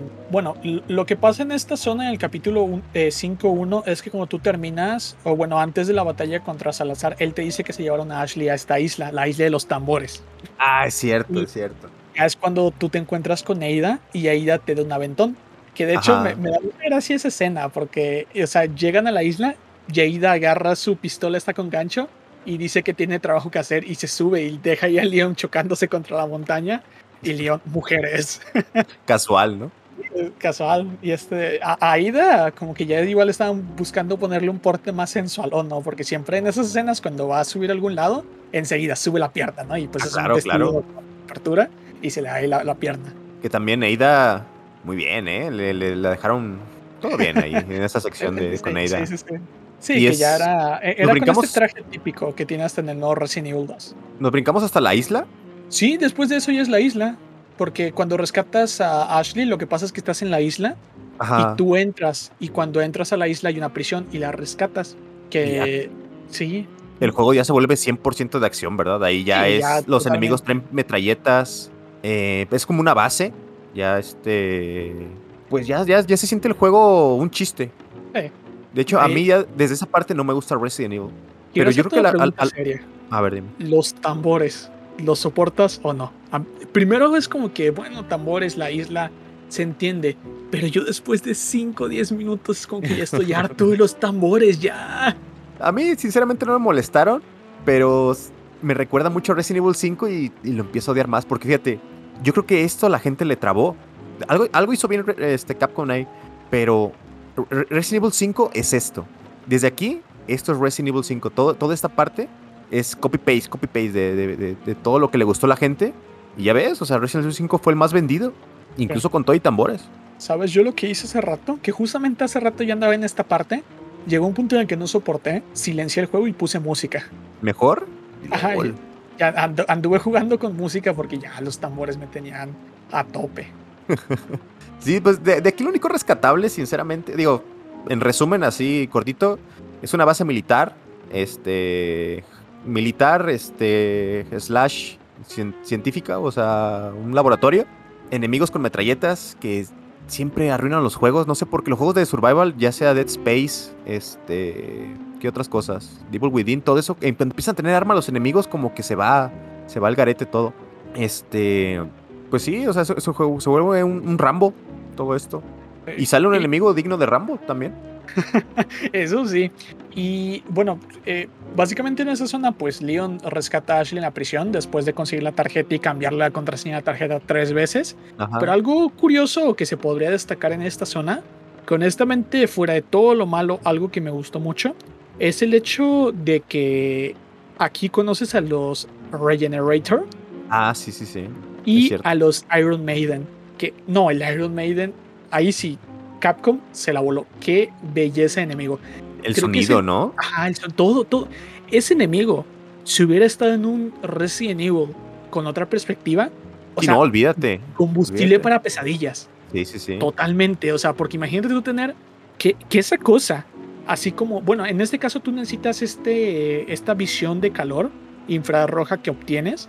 Te la puedes eh, brincar, o sea, puedes saltártela y si te la saltas, eh, pues sí están pesadillas, o sea, sí se vuelven esponjas de balas estos vatos. Sí. No, de hecho, no te la puedes saltar, César.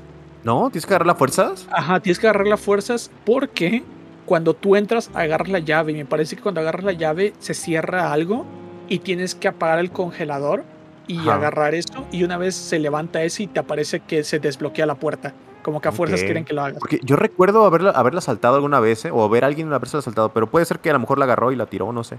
O tal vez me equivoco respecto al orden, ¿no? O sea, si lo haces de un orden un poco diferente, tal vez sí puedas saltártela. Ajá. Pero al menos yo recuerdo que se cerró la puerta hasta que lo derroté. Igual, a lo mejor si no la agarras, te la respetan porque pues obviamente no puedes derrotarlo. ¿Quién sabe?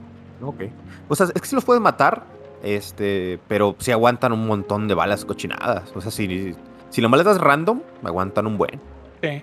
Sí, bueno, realmente no es que los mates por darles como tal. Lo que pasa es que si le das con la escopeta tarde o temprano por la expansión le vas a dar los parásitos. en algún pues momento. O con granadas. O con granadas, exactamente. Eh, de hecho, lo que ocurre en este caso, que por ejemplo el Iron Maiden y algunos Regenerators tienen uno en la espalda. Y pues es un poco complicado que tengan la espalda, obviamente, pero si tú le das con la escopeta, como la escopeta los atraviesa, le revientas la espalda y ya, lo solucionas. Ajá, exactamente. Y bueno, después de esto, pues ya, como dije, es cuando consigue las llaves, las tarjetas, cambias la tarjeta tres veces y ya rescatas a Ashley. Y bueno, ya de ahí pasas al capítulo 5-2. Así es. Que ya es totalmente Rambo. Ya es, es como cualquier película de Schwarzenegger o, de Sylvester Stallone de los 80, 90. Exactamente. Y aquí es cuando vas, vas avanzando y bla, bla. Realmente, como dijiste, no hay mucho que mencionar. Solo es avanzar, disparar, avanzar, disparar. Y Sadler secuestra a Ashley. Otra vez. Otra vez. y bueno, entonces te habla de un viejo amigo y bla, bla. Y tú sales a la siguiente zona, que es el capítulo 5.3, y te encuentras con Jack Krauser, que aparentemente Leon lo conoce de años, pero es la primera vez que escuchamos de él. Sí. Este, o sea, lo, ponen así como, no, hombre, era un compa de Leon, pero o sea, lo conoce, lo conoce casi de, hermano de Chichi, o sea, lo conoce perfecto a O sea, tú podrías agarrar este meme ¿De qué película era donde están los dos agarrados ahí que están musculosos y se Ah, de Predador, de Schwarzenegger ah, con este... exactamente. No me acuerdo cómo se llama el actor, pero es Apolo. Sí, sí, sí. algo así, ¿no? Leon y Krauser. Sí, sí, sí. así de este Es que te digo, esto, o sea, esto es una película de 80, 90 de, de, de Schwarzenegger o de Stallone, la que tú quieras. Ajá. Y algo que me da mucha risa, que yo creo que sí es una referencia a Schwarzenegger, es que él dice que, que Sadler no confía en él porque es americano y escuchas al mm. vato con todo el acento ruso y yo, ¿really? American, I am American. American. y empieza también la batalla con Quick Time Events, que Dios mío, qué asco de batalla. Yo la odio. odio esa parte. yo, yo, entiendo a gente que le gusta los Quick Time Events, pero Dios mío. Sí, la parte de la jaula esa de los Quick Time está terrible. Y ya después cuando estás en jefe con él, como que tiene diferentes fases medio raras, porque primero te lanza bombas, después te mm. lanza flechas explosivas y después va bajando y tienes que darle. Pero este vato, bueno, tú habías dicho que te gustó el hecho de que como él siempre trae el cuchillo, que le hicieran un duelo a muerte con cuchillos. Se me, hizo, se, me hizo, un guiño. yo creo que está justificado así, ¿no? Porque nunca lo parcharon. O sea, esto del cuchillo de matarlo fácil con el cuchillo, yo creo que es pues, por algo, ¿no? Sí, sí, sí. Pero a mí sí me hace un buen guiño, pues porque también a quién se le ocurriría pues, este tipo que trae armas ilimitadas, metralleta, ballesta con explosivos, granadas, que iba a ser fácil matarlo con el cuchillo. Muy fácil. Sí, totalmente. O sea, pareciera la manera correcta de pelear con él. Pero te fijas, te, lo, así te lo, te lo presentan al, al, personaje, el enemigo, cuando, cuando lo conoces, o sea, cuando peleas con él, es a cuchillazos. Sí, básicamente ya te dan como que ese hint para que te hagas la idea. Y bueno, básicamente e, esta batalla no es como que ni bien ni mal, para mí es muy neutra. Es como que bueno, está ahí ya. Y, eh, desde, te digo, desde aquí se siente muy insípido Resident Evil. Es como, tengo que pasar por esto a fuerza. exactamente. Y el hecho es que, pues por ejemplo, en esa parte después de que consigue los dos emblemas y subes a la torre, pues ya él muestra su transformación, ¿no? Que como tal no parece transformación de parásito, parece que sí es parte del T-Virus, de ahí sí no, no estoy completamente seguro, pero tomando en cuenta que trabaja con Wesker es muy muy probable. Y e, el hecho es que, pues ya otra vez el duelo a muerte con cuchillos, excepto que ahora el cuchillo sale de su mano. Pero sí, igual lo rompes muy fácil. Sí, igual lo, rompes muy fácil. De hecho, cuando se da el segundo salto hacia atrás, lo golpeas al caer y ¡pam! se tropieza y le empiezas a dar. y, ahí, o sea, ahí te lo terminas. De hecho, la primera vez que jugué recuerdo que no me daba el tiempo porque lo hacía con armas. O sea, con armas de fuego. Y esta vez lo hice con el cuchillo de combate y me sobraron como dos minutos. Más de dos minutos me sobraron. y es como que, bueno, y ya me fui con toda la calma, ¿no? Y básicamente cuando tú colocas las, las, insignias y sales, pues ya termina el capítulo y ya empieza el 5-4, que es teóricamente el último capítulo de historia, porque pues el capítulo final es jefe como tal. Ajá. Sí, que ya es este, otra vez llegar a laboratorios, ¿no? Ajá, sí, porque o sea, está todo el momento Rambo aquí. Aquí, esta es como la cúspide del, de, o sea, el modo Rambo porque esta zona ya entras como que de lleno a la base, ya hay helicópteros, hay este de gente con metralletas, hay luces. De hecho, un helicóptero es el que te ayuda. Ajá, si lo, si hablaste en la parte de rescatar a Ashley, Exactamente. Y e, el hecho es que, pues básicamente sí, puro Rambo. Es, vas, te va limpiando la zona y tú vas avanzando y entras y bla, bla, bla. Que te digo, yo esto lo odio, pero yo creo que a la gente que le gusta Resident Evil es lo que más amó porque Resident Evil 5 es esto todo el juego, todo el juego, todo el juego, todo el juego. Y pues sí, o sea, notas la, preferencia de la gente. O sea, con Resident Evil, o sea, la gente dictó esto va a ser Resident Evil. Bueno, hasta el 7, por suerte. Sí, por suerte. Por fortuna, porque honestamente, bueno, yo creo que Capcom se percató de que hizo muy mal el 6 y es cuando dijo que ya estamos haciendo algo mal, tenemos que cambiar algo para la siguiente trilogía. Sí, no, y, y qué bueno, ¿eh? porque yo, por ejemplo, Resident Evil ya no me emocionaba nada. A mí cuando anunciaron Resident Evil 7 no me emocionaba. Mira, te voy a Hasta que lo vi. Exacto, a mí tampoco. Me pasó exactamente lo mismo, porque yo jugué un poco el 4. Yo salí muy decepcionado de jugar el 4, con cierto que ni siquiera lo terminé en GameCube. Y el hecho que el 5 y el 6 yo ni siquiera los quise tocar, dije, no, o sea, para mí Resident Evil está muerto. Y el 7 dije, ay, no, pero ¿por qué? Sí, sí, yo también cuando dijeron Resident Evil 7, y, y ya después, unos, un tiempo después, como un año dos años después, empezaba a ver los clips por ahí de. Pues e, era cuando yo ya estaba más de lleno en, Twitch, por ahí de 2018, creo, 2019. Ajá. Y empecé a ver amigos, ¿no? Que jugaban y yo, ah, pues mira, que, que, o sea, a pesar de ser primera persona, que yo lo primero que pensé primera persona va a ser más de acción. Yo también, yo también ve. dije, pues ya de una vez le hicieron primera persona ya para literal estar así ya jugando como Call of Duty con zombies. Sí, sí, sí, básicamente. Yo también pensé Y- lo mismo. Y ya en ese punto yo lo vi y dije, ah, pues mira, no se ve tan mal. Y vi toda esa parte del survival horror y no, yo, qué chulada. O sea, y en primera Sí. persona, eh, me alegra y no. Honestamente, yo hubiera preferido mil veces un Resident Evil clásico, Ajá. pero el cambio que le hicieron, a pesar de ser en primera persona, no está para nada mal, porque el ambiente un está buen experimento. logrado. Ajá, fue un experimento bien hecho. Diego, ya habían hecho un Resident Evil horrendo en primera persona en Play 1. ¿Cómo se llamaba ese? Dead? No. Survivor. Survivor era, se llamaba. Estaba horrendo ese Resident Evil. Tú te refieres a los que son tipo arcade, ¿no? Que solo vas matando. Ajá. Sí. Sí, ya habían hecho algo así. Y después creo que los primera persona más exitosos que tuvieron fueron los Darkside Chronicles, que eran Eh, esos Shooter. estaban buenos. Esos estaban Eh, buenos. Eran arcade totalmente. bien. Sí, porque te daban la historia de la franquicia. Sí. Y, ya te pues, explicaban quién diablos era Krauser. Ajá, exact- exactamente. Y es como que ya, pues, para jugadores más casuales, que por ejemplo entraron en el, en el 4, ujú. o el 5 o el 6, y no tienen ahora sí que las habilidades para, pues, jugar los clásicos. Que, o- ojo, no, no se lo vayan a tomar en insulto, pero pues es que Sí, es que es muy realmente diferente. muy diferente. requiere habilidades de la época. Sí. Y pues obviamente se pueden aprender, ¿no? O sea, pero es muy difícil. Yo siempre he dicho que la industria de los videojuegos nos ha mal acostumbrado, porque llega un punto en el que ya los juegos son tan cómodos que regresar a esos juegos viejos. A mí me- muchas veces me ha pasado que hay juegos que yo jugaba bien y ahora me Ujú. cuestan trabajo, porque yo soy tan mal acostumbrado a que todo sea tan cómodo. Sí, pues ya te guardan solo. O sea, literal, te matan y Ajá. aparece ahí a un ladito. Sí, sí, sí. Que de hecho es otra cosa que no me gustó de este, porque es como que, ajá, y pues, ¿cuál es mi- El- ¿para qué utilizo la, la máquina de escribir si me va a guardar solito? Ya nada más si te vas a ir, ya no vas a jugar. Nomás son para eso.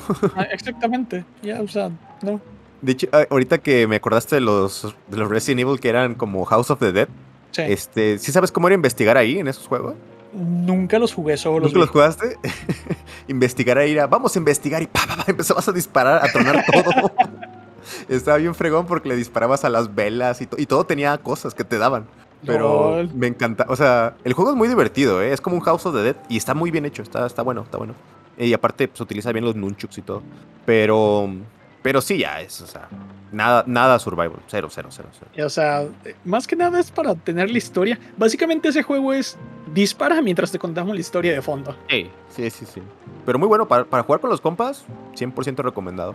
E incluso yo creo que como un repaso, si tienes años sin jugar Resident Evil y no tienes la forma de hacerlo, pues es una opción. Si tienes Sí. ese juego es una opción. Solo para recordar la historia y no estresarte. Ah, chido. Pero bueno, eh, en esta parte final del capítulo 5-4, como tal, Ashley y Leon llegan al laboratorio al mero mero y se extraen el parásito. Qué feo Qué suena eso ahí. Sí.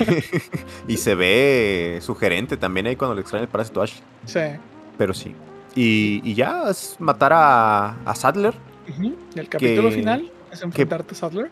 Te dejan solo, ¿no? Que creo que Leon le dice a, a esta a Ashley que se quede y se va a enfrentar solo contra, contra Sadler. Pues sí, imagínate, ya la secuestraron dos veces. No, aquí te voy a Sí, no, subir ya otra, otra vez. Y también es una, una batalla muy aguadona. O sea, es Sí, como. Se convierte como en esta araña con ojos. Y, y está sencillo. O sea, pues realmente es darle con todo que te va a sobrar. O sea, seguramente te va a sobrar de todo y te puede llevar un RPG para acelerar el proceso. Pero, pues sí, es una batalla muy aguadita. Y lo clásico, ¿no? Llega esta Ada y te avienta un rocket launcher especial. Pero Y algo uno. curioso en esta parte es que al principio Aida, como te había ayudado anteriormente, es capturada y está colgada, ¿no? Ah, es cierto. Y Leon, todo caballeroso, rompe la soga y Aida cae. cae ap- aparentemente segura. Y Sí. es como que, dude, le hubieras dejado colgado, o sea, la tira y está amarrada. o sea, no, hombre, ya le iba a descalabrar. Pero bueno, sí, realmente la, la batalla es como que muy insípida. Es básicamente la misma mecánica de Salazar. Disparar al ojo, abre su punto débil y le das. Sí. Listo. Y listo, hasta que te dan el rocket launcher especial y Y ya, vámonos. para terminar como Resident Evil. Ya fíjate, Rocket Launcher. Ya. Ah, y luego también hay que escapar, ¿no? Hay que Hay que escapar, en, el, escapar. en el jet ski, así es. Exactamente. Y básicamente, pues es ir primero moviéndote y después acelerando porque vi una ola y también moviéndote y sales. Y se terminó. Y adiós. Y adiós. y adiós Resident, adiós Survival Horror también. adiós Survival Horror. Sí, se quedó en la isla. sí, ahí se quedó todo ahí ya. Se quedó todo. Pero bueno, eh, en esa parte final, pues ya. Eh, ¿Cómo se llama esta chica? Ashley le pregunta a, Leon, ¿no? Sobre Aida y qué onda. Y no responde. Después, como ve que no responde, le, echa los perros. Y después aparece Hunigan y también se echan los perros. Hombre, qué, qué papucho Leon, oiga. Claro, deseadísimo Leon. Y la mapache se une a la lista. Ya después de eso, en, el GameCube tenía estos DLCs. Porque en el GameCube nunca lo pasé. Lo llegué a jugar, pero nunca lo pasé. Ok. Eh, es un aspecto importante, ¿no? Básicamente, el juego tiene tres extras. Ajá. Que son eh, The Mercenaries, A Segment Ada y Separate Ways. The Mercenaries, pues básicamente lo conocemos ya de Resident Evil 3, que es este tipo juego arcade. Donde que era muy diferente en el 3. Sí, muy, muy diferente.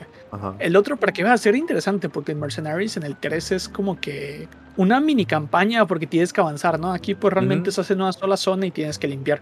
Sí. Y que, ya, ya habíamos visto guiños, ¿no? Con Honk y Tufo desde el 2, que era muy ah, parecido llegar punto a punto, ver rápido. Y... Exactamente, sí, sí, sí. Y bueno, el hecho es que pues aquí vas desbloqueando personajes y cada uno tiene sus armas características y también desbloqueas eh, pues opciones o armas en el juego principal. Assignment Neida es un minijuego, una mini campaña donde tienes que estar en la zona de la isla, la de los tambores, porque y tienes que conseguir cinco muestras del parásito. Y finalmente está Separate Ways, honestamente a mí me, me gustó mucho el concepto la implementación en cinco personas no tanto, pero... Oh, está aburridísimo. A mí no me gusta jugar esa cosa. No me gusta. E-, es me gustó el principio, para serte honesto. Me gustó el principio que estás en la aldea y todo eso. Ajá. Pero ya después cuando llegas a la parte industrial, ya sí se y aquí es que se acabe, ¿no? Ya, estás así, de, ya, ya. Una llave para el cañón y disparar el cañón y bla. Pero está, está, fregón que, que, van con esto de que te van explicando qué hace Aida ah. durante toda la campaña de Leon, cómo le iba ayudando, ¿no? De, de maneras no tan obvias. Sí, sí, sí, o sea, y, el detalle, exactamente, y es canónico, o sea, es canon, o sea, que cuenta totalmente, y efectivamente, o sea, te muestran por qué tal situación está así, porque, por ejemplo, hay una parte del acertijo del de, el reloj, creo que es donde están las tumbas, y el hecho es que, pues, ahí hay un ojo de gato, porque Eida lo pone ahí. Y en el juego, o sea, sabe, honestamente, yo hubiera estado muy feliz si el Resident Evil 2, el 2, hubiera tenido algo así, ¿verdad? Sí, hubiera, estado precioso. Es que ha de ser un cochinero estar justificado, o sea, ver todos esos detallitos y justificarlos, pero hubiera estado, hubiera quedado muy, muy bien. Y por lo mismo que esto es muy complejo, obviamente les tomó tiempo desarrollarlo, así que no se encuentra en la versión de GameCube. Mm, Separate Ways es el único extra que no se encuentra en la versión de GameCube, pero se encuentra en la versión de Wii, que me parece tiene 16.9 y se puede jugar con control de GameCube, así que por eso les digo, la, versión de Wii, edición definitiva. Ajá. Y, ahorita lo consiguen hasta para tostadora, o sea. Sí, ya, básicamente. Y bueno, el hecho es que esto también desbloquea otra skin, que esta skin es de Leon Mafioso, como en los años 30. Ah, de hecho, por ahí le tomó un clip a Leon cuando se sienta en el, o sea, en, la, en el tronito ese. Ajá. Pero como tiene el traje mafioso, le tomé captura porque se lo voy a enviar a Ink por si lo quiere de alerta o algo. y de igual manera te da una armadura que rompe el juego. El hecho es que es una armadura para Ashley, pero cuando tiene esta armadura no puede recibir nada de daño, ni siquiera de las explosiones, comprobado por un servidor. y sí, no me preguntes por qué explotó, pero no le hizo daño. y el hecho es que tampoco la pueden cargar. Cuando la cargan, se caen porque pesa mucho con la armadura. Y además algo que me gustó que agregue una animación extra, porque cuando no baja las escaleras y Leon la recibe, Leon como que se agacha de más porque pesa y después se agarra la espalda. Está muy chistoso. Básicamente, pues solo es el Separate Ways, no lo tiene la versión de GameCube, pero pues por todo lo demás se podría decir que el juego está completo. Una característica o fun fact, sabemos que por ejemplo en Japón censuraron las decapitaciones. Ajá y censuraron muchos detalles, ¿no? Y muchas, algunas de las muertes, pero el hecho es que, aunque censuraron, mantuvieron todo. Sin embargo, la versión alemana, si no me equivoco, Alemania Siempre censura todo, ¿verdad? Y Australia. irónicamente Alemania y Australia. Australia no tanto. Australia lo que suele tener sí, muchas veces censura, pero la mayoría de veces como que pone eh, etiquetas de edad mucho más altas, ¿no? Porque yo recuerdo que, por ejemplo, The Legend of Zelda Skyward Sword, que aquí en América es para es M10 más, para mayores de 10 años. En Australia creo que es para mayores de 15 años y es como que... ¿Really? no vaya a ser. No, no, hombre. y bueno, el detalle es que en, en Alemania, pues además de, pues, de estos detalles con la censura, quitaron completamente los extras. Porque en Mercenarios, que supuestamente no puedes matar si no está justificado, así que en Mercenarios lo quitaron. Ok, no se puede matar por diversión. también porque no tiene relación directa con la historia. O sea, si no es necesario, adiós. Ok. Y de hecho, eso es algo que se ha observado muchas veces, porque si recuerdo bien, creo que por lo mismo de Alemania, cuando se localizaron ciertos juegos para Europa, se basaron en las políticas alemanas. Y me parece, no recuerdo ahora mismo qué juego era, pero hay un contra que tiene otro nombre en Alemania porque como estaba mal matar a personas sin sentido, cambiaron a los humanos por robots. Eh, sí, de hecho era muy común. Es, es Hardcorps, ¿no? Ándale, Hardcorps, exactamente. Que de hecho ya luego hicieron franquicias diferentes. Sí, sí, sí, exactamente. Están buenísimos, ¿eh? Los Hardcorps. chulado. Pero, es curioso la, manera en la que nacieron. Yo, también me acuerdo, pues yo compraba la, la EGM Monthly, que era española, creo. Y, y, sí me acuerdo que Turok, por ejemplo, pues Turok es del 96, ¿no? 97, no me acuerdo. Viejísimo. Allá los enemigos eran robots en, en Alemania. Sí, exactamente, sí, sí, sí. Y la sangre era verde. Bueno, eso igual después se adoptó en ciertos. En The Legend of Zelda, Ocarina of Time, la primera y codiciada edición tiene a Ganon con la sangre roja. Ya las versiones posteriores no tienen. Verde, ajá, es verde y además cambiaron el escudo bueno, en general el símbolo gerudo para que no tenga referencias islámicas. Ok. Pero bueno, e-, ese es un tema del que vamos a hablar más adelante. vamos a extender más. De hecho, nos extendimos más de lo que pensaba. Sí, sí, sí. Pero bueno, muchachos, en conclusión, compren Dead Space. o compren Devil Within.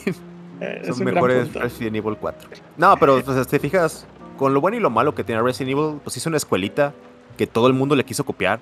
O sea, todo el mundo le quiso copiar a Resident Evil. Y gracias a Resident Evil 4 salieron unas cochinadas, pero mantuvo vivo a Resident Evil para que salieran cosas buenas. Eh, básicamente tengo el mismo argumento que tú. Eh, realmente este, este juego me genera una relación, ni siquiera es amor-odio, porque no puedo decirle amor tampoco porque sería exagerar. Pero en, sí, en su momento, yo entro un poco tarde a Resident Evil. Sin embargo, saben, quienes me conocen saben que yo soy muy raro y me gusta jugar las cosas en orden. Y el hecho es que después de experimentar la franquicia como era originalmente, el yo llegar a este juego, pues fue muy chocante. Porque, o sea, esta transición a acción, a sobre el hombro, y además, una característica es que yo no soy afecto a los juegos de disparos. O sea, yo nunca fui afecto porque para mí lo, lo, mío eran las plataformas, para ser honesto. Y el hecho es que, pues en Resident Evil a mí me enamoró. Porque dijo, o sea, si tienes armas, pero no tienes que apuntar como tal, porque todos los controles son tanques y los pasillos tienen una gran ambientación, porque no se descae en la otra esquina por la cámara fija, eh, pues los enemigos son resistentes, tienes que resolver acertijos, tienes que estar pensando esto va acá, esto va allá. Y eso es algo que poco a poco fue muriendo en la franquicia. Eh, hablando del 3, por ejemplo, que tiene menos acertijos. Y bueno, el hecho aquí es que me alegró ver que a pesar de que los acertijos eran sencillos, regresaron. Y bueno, finalmente se adoptaron cosas de acción que pues en sí los cambios siempre son buenos, aunque no siempre son para bien. Probablemente no tenga mucho sentido lo que estoy diciendo, pero bueno, ¿A qué me refiero? El hecho es que, pues obviamente ya Capcom tenía que reinventar la fórmula porque, aunque de manera personal yo hubiera continuado consumiendo Resident Evil con la, con la estética y con las mecánicas clásicas, eh, la realidad es que el mercado evoluciona. Y o sea, el, gran ejemplo es que esto vendió muy bien porque atrajo a nuevo público que estaba interesado en cosas diferentes. Y pues estuvo bien porque lo mezclaron de una manera interesante donde no se siente como supervivencia de horror en todo su esplendor, pero sí tiene como que vibras y a la vez pues la jugabilidad es nueva y no es tampoco tan de acción, sino que es un poco tanque para los jugadores más como veteranos. Supervivencia de, acción. En vez de terror, exactamente. Y bueno, realmente como dijo César, en efecto, esto sirvió en qué? que muchos juegos intentaron copiar esta fórmula y se convirtieron en estándares de la industria por mucho tiempo. Y para bien o para mal, salieron juegos malos, salieron joyas. Y como tal, a pesar de que continúo conservando mi argumento de que este juego representa el declive de la franquicia, de lo que venía siendo Resident Evil, eh, e hizo que la franquicia se desplomara por un tiempo, hasta que se recuperó en el 7 y el 2 y se volvió a desplomar en el 3 y en el 8. Así es. Eh, pues como tal, eh, yo creo que fue importante para la industria e incluso mucha gente utilizó estas bases, ahora sí que, aunque suene feo, para repararlo, porque por ejemplo Dead Space, Dead Space, aunque en las bases es lo mismo. es muy de acción. El, ambiente, ajá, sí, pero aún así el ambiente de supervivencia y terror se siente, porque salen de las ventilas los necromorfos y es como que si te sacan de onda. Fíjate qué chistoso que Dead Space vendió terrible, ¿eh? O sea, Dead Space le fue muy mal en venta siempre. Sí, o sea, y eso demuestra el punto, ¿no? Que la gente ya estaba harta de ese tipo de juegos. Y tú mismo lo habías dicho, y yo te doy el punto. O sea, yo soy un fanático de la supervivencia de horror, pero no niego que se estaba muriendo, porque realmente, pues a los veteranos todavía les gusta, pero la gente sí, pues, no. Hunting Grounds, o sea, Hunting Grounds pasó muy desapercibido y es un juegazo. Es un juegazazo, o sea, es un survival fácil de los mejores que he jugado, ¿eh? De los mejores. Se vio, se vio. Y bueno, a grandes rasgos, yo creo que este juego es muy importante para la industria. Me gustó la experiencia de completarlo, sobre todo pues honestamente yo me esforcé mucho, aunque en ciertas partes sí me estresé porque pues obviamente si vamos a hablar de él en el podcast no quería ser hipócrita, es como que llegar y sí, lo odio por esto y por el otro, quería ser honesto con ustedes, quería ser objetivo y pues, en realidad fue una buena experiencia haberlo terminado, haberlo hecho en directo, ¿no? Con su compañía, porque yo sé que ustedes esperaban mucho mi, reacción, ¿no? De ver qué cosas me gustaban y qué cosas no. Yo sé que Inca a veces como que sí se frustró un poco porque yo comunicaba mucho mi descontento en el juego, ¿no? Cuando había algo que no me gustaba y decía, no, esto está mal, todo mal, todo mal. Pero, pues, realmente creo que es un mal necesario fue malo para Resident Evil, fue excelente para la industria de los videojuegos y mucho mejor para Capcom. son esas tres respuestas. no, y mantuvo vivo, o sea, ya vieron Silent Hill, Silent Hill desapareció, o sea, se murió. Es que realmente lo que no se adapta a la vida está destinado a desaparecer. Así es. Entonces, mira, lo bueno es de que pues este juego sacaron otras cochinadas, pero pues salió Resident Evil 2 Remake. que ya con eso, ya con eso. Está... La joyita total. Así es. Bueno, realmente en esta ocasión eh, yo te comenté que quería hablar de este juego en particular porque lo jugué recientemente y porque no planeo jugarlo otra vez para grabar después. Vas a jugar Resident Evil 5 que está peor. Ay, no. Pero ya en otro momento, pues obviamente vamos a estar hablando de los demás Resident Evil. Pero bueno, pues, en el momento era propicio hablar de este y como es el episodio 4, pues cayó como anillo el dedo. Ah, y en Halloween. Y en Halloween. ¿Tienes algún último comentario, César? Eh, no, ahí le dejamos, ya nos extendimos de más. Eh, pues jueguen Resident Evil. Eh, ya no lo compren, ya se vendió mucho, creo. Compren mejor Resident Evil 2 Remake para que vean lo que queremos. Exactamente. Y bueno, eh, yo creo que podemos concluir de esta manera. Muchas gracias por habernos escuchado y hasta luego. Hasta la próxima, muchachos. Adiós. Adiós. My assignment is to search for the president's missing daughter. What? All by yourself? sure you boys didn't just tag along so we could sing Kumbaya together at some Boy Scout bonfire. Then again, maybe you did.